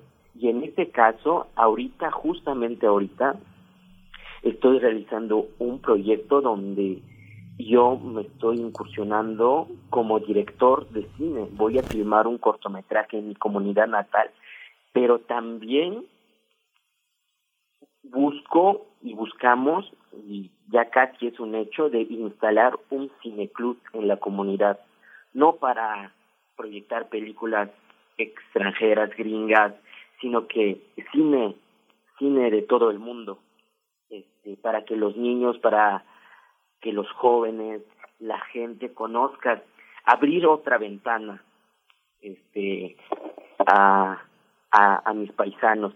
Y creo que eh, es lo que puedo decir. El regreso eh, me, me llena mucho uh, el corazón, porque volver a la tierra, a la lengua, platicar con mis paisanos en zapoteco, wow, es lo más rico que puede existir, la comida. Doctora, eh, para cerrar ya esta conversación, hay una pregunta también. ¿Cómo, cómo se va creando un sistema eh, con, con, profesores que, que ¿Quiénes son los profesores? ¿Cómo se va conjuntando una, una académica, una, un, un, repositorio académico en el que los profesores formen parte de esta experiencia de autenticidad, así como lo expresa David con esa humildad y con ese gozo? ¿Qué, profesores tenemos de, eh, que, tengan el, que tengan el gran nivel espiritual que tienen algunos alumnos? Mm, probablemente te estás refiriendo al curso que se imparte también desde el PUIC, el curso México Nación Multicultural, este, en el cual eh, pues justamente se aborda o tiene como tema general la diversidad cultural de nuestro país. Y este curso se eh, compone de cinco temas que son impartidos cada uno por un especialista. Pero estos especialistas, algunos son profesores indígenas o intelectuales indígenas y otros no son indígenas, pero son estudiosos de la temática que se les toca impartir. Entonces, em, yo creo que dentro de la academia hay pues una gran cantidad de, de profesores indígenas y no indígenas pues que el conocimiento les da las herramientas para entender que la vida humana es frágil, que la vida humana es diversa y que entonces el conocimiento nos permite darnos explicaciones de nuestra realidad. y esto te lleva necesariamente a tener una actitud de sencillez, de humildad frente al universo en el que estamos. No, no, no estamos hablando de un conocimiento erudito, abstracto, este, alejado de la sociedad, nos estamos refiriendo a los conocimientos que tocan a nuestra sociedad, a nuestra vida cotidiana. Entonces, eh, los profesores que participan en el en el, en el curso México Nación Multicultural y este y que también en ocasiones se vinculan con los con los estudiantes del SBEI, con los becarios, este pues tienen esas características, o sea, muchos son indígenas, otros no somos indígenas, pero tenemos plantados bien, bien los pies en la tierra, ¿no? Entonces creo que ese, ese es el punto, estar claros de nuestra, que nuestra realidad es así y, y la tenemos que conocer. Pues les agradecemos este tiempo, estas reflexiones, estos panoramas eh, y la importancia pues de, promover estos, estos apoyos, una convocatoria como esta que está abierta hasta el 18 de marzo, eh, se puede llenar en el sistema Integra, pero en realidad todos los detalles que son, que son varios en tomar en consideración se encuentran en nacionmulticultural.unam.mx. Un camino de llegada puede ser las cuentas, eh, la cuenta de Twitter, por ejemplo, del PUIC de la UNAM, arroba PUIC unam y ahí estarán los datos eh, necesarios para, para no perderse esta posibilidad. Eh, doctora Teresa Romero, coordinadora del sistema de becas SBEI, muchas gracias por, por estar con nosotros esta mañana. Ha sido un placer, mucho gusto David, mucho gusto para ustedes y para todo el público. Gracias. Igualmente, David Illescas, eh, pues enhorabuena por, por, por, esta, por este testimonio de lucha, eh, también de, de, triunfos como ganador del Ariel por mejor actuación en 2021 y todos los que vienen, David Illescas, un saludo para la comunidad de San Juan Tabá a la que perteneces. Te agradecemos mucho este tiempo y estos testimonios.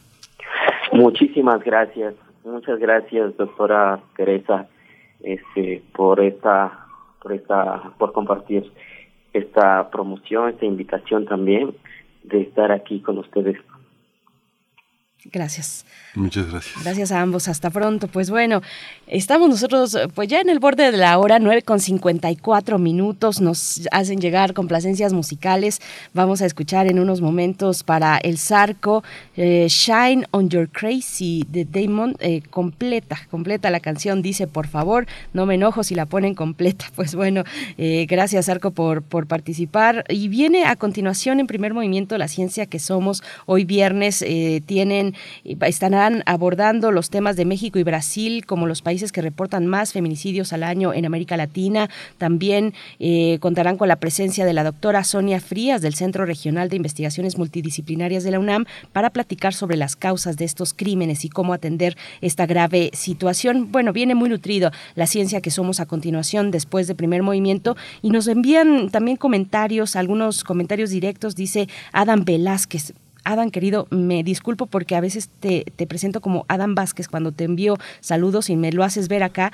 Eh, una disculpa, Adam Velázquez nos manda saludos a todo el equipo de Primer Movimiento y dice que, dice, no soy un lector aguerrido, pero procuro leer lo más posible. A finales de mayo seré papá, mi primer hijo, y quisiera sus recomendaciones de libros y literatura para leerle a mi bebé y en sus años subsecuentes. Bueno, pues a ver, no sé si tienes por ahí tú una recomendación, Miguel Ángel. Yo tengo una que, bueno, generalmente al principio de la vida los libros más recomendados son, eh, de, cuentan con puras imágenes y son interactivos y libros que puedes casi casi saborear, pero eh, físicamente saborear. Pero bueno, una recomendación de poesía es el libro Tengo de, Hago de voz un cuerpo que coordina y compila María Baranda.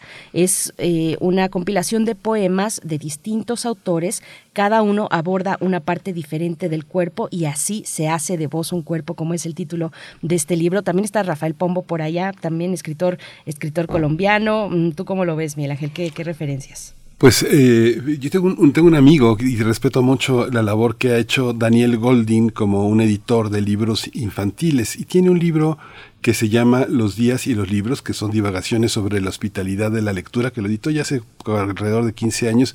Y es un libro muy bello porque de lo que habla es de cómo la, lectura se convierte en un vínculo, en un lazo entre la, entre la familia. Y él recuerda que su padre llegaba corriendo del trabajo y prácticamente lo que hacía al quitarse su gabardina era leer con los niños. Uno de ellos era él.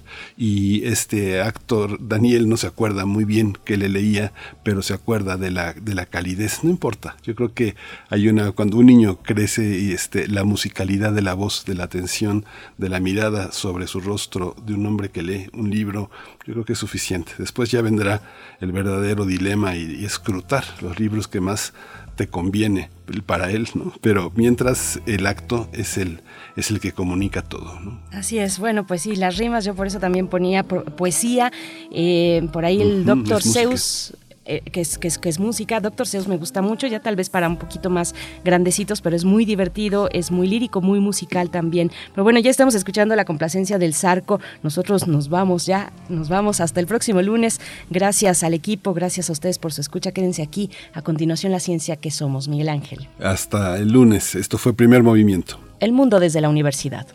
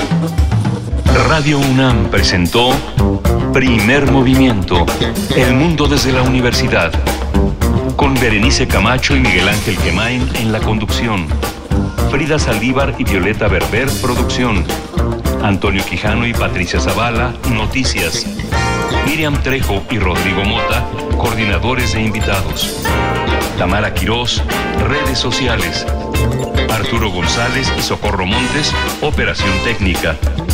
Servicio Social, Vicente Pérez e Iván Chavarría. Locución, Tessa Uribe y Juan Stack. Quédate en sintonía con Radio UNAM. Experiencia Sonora.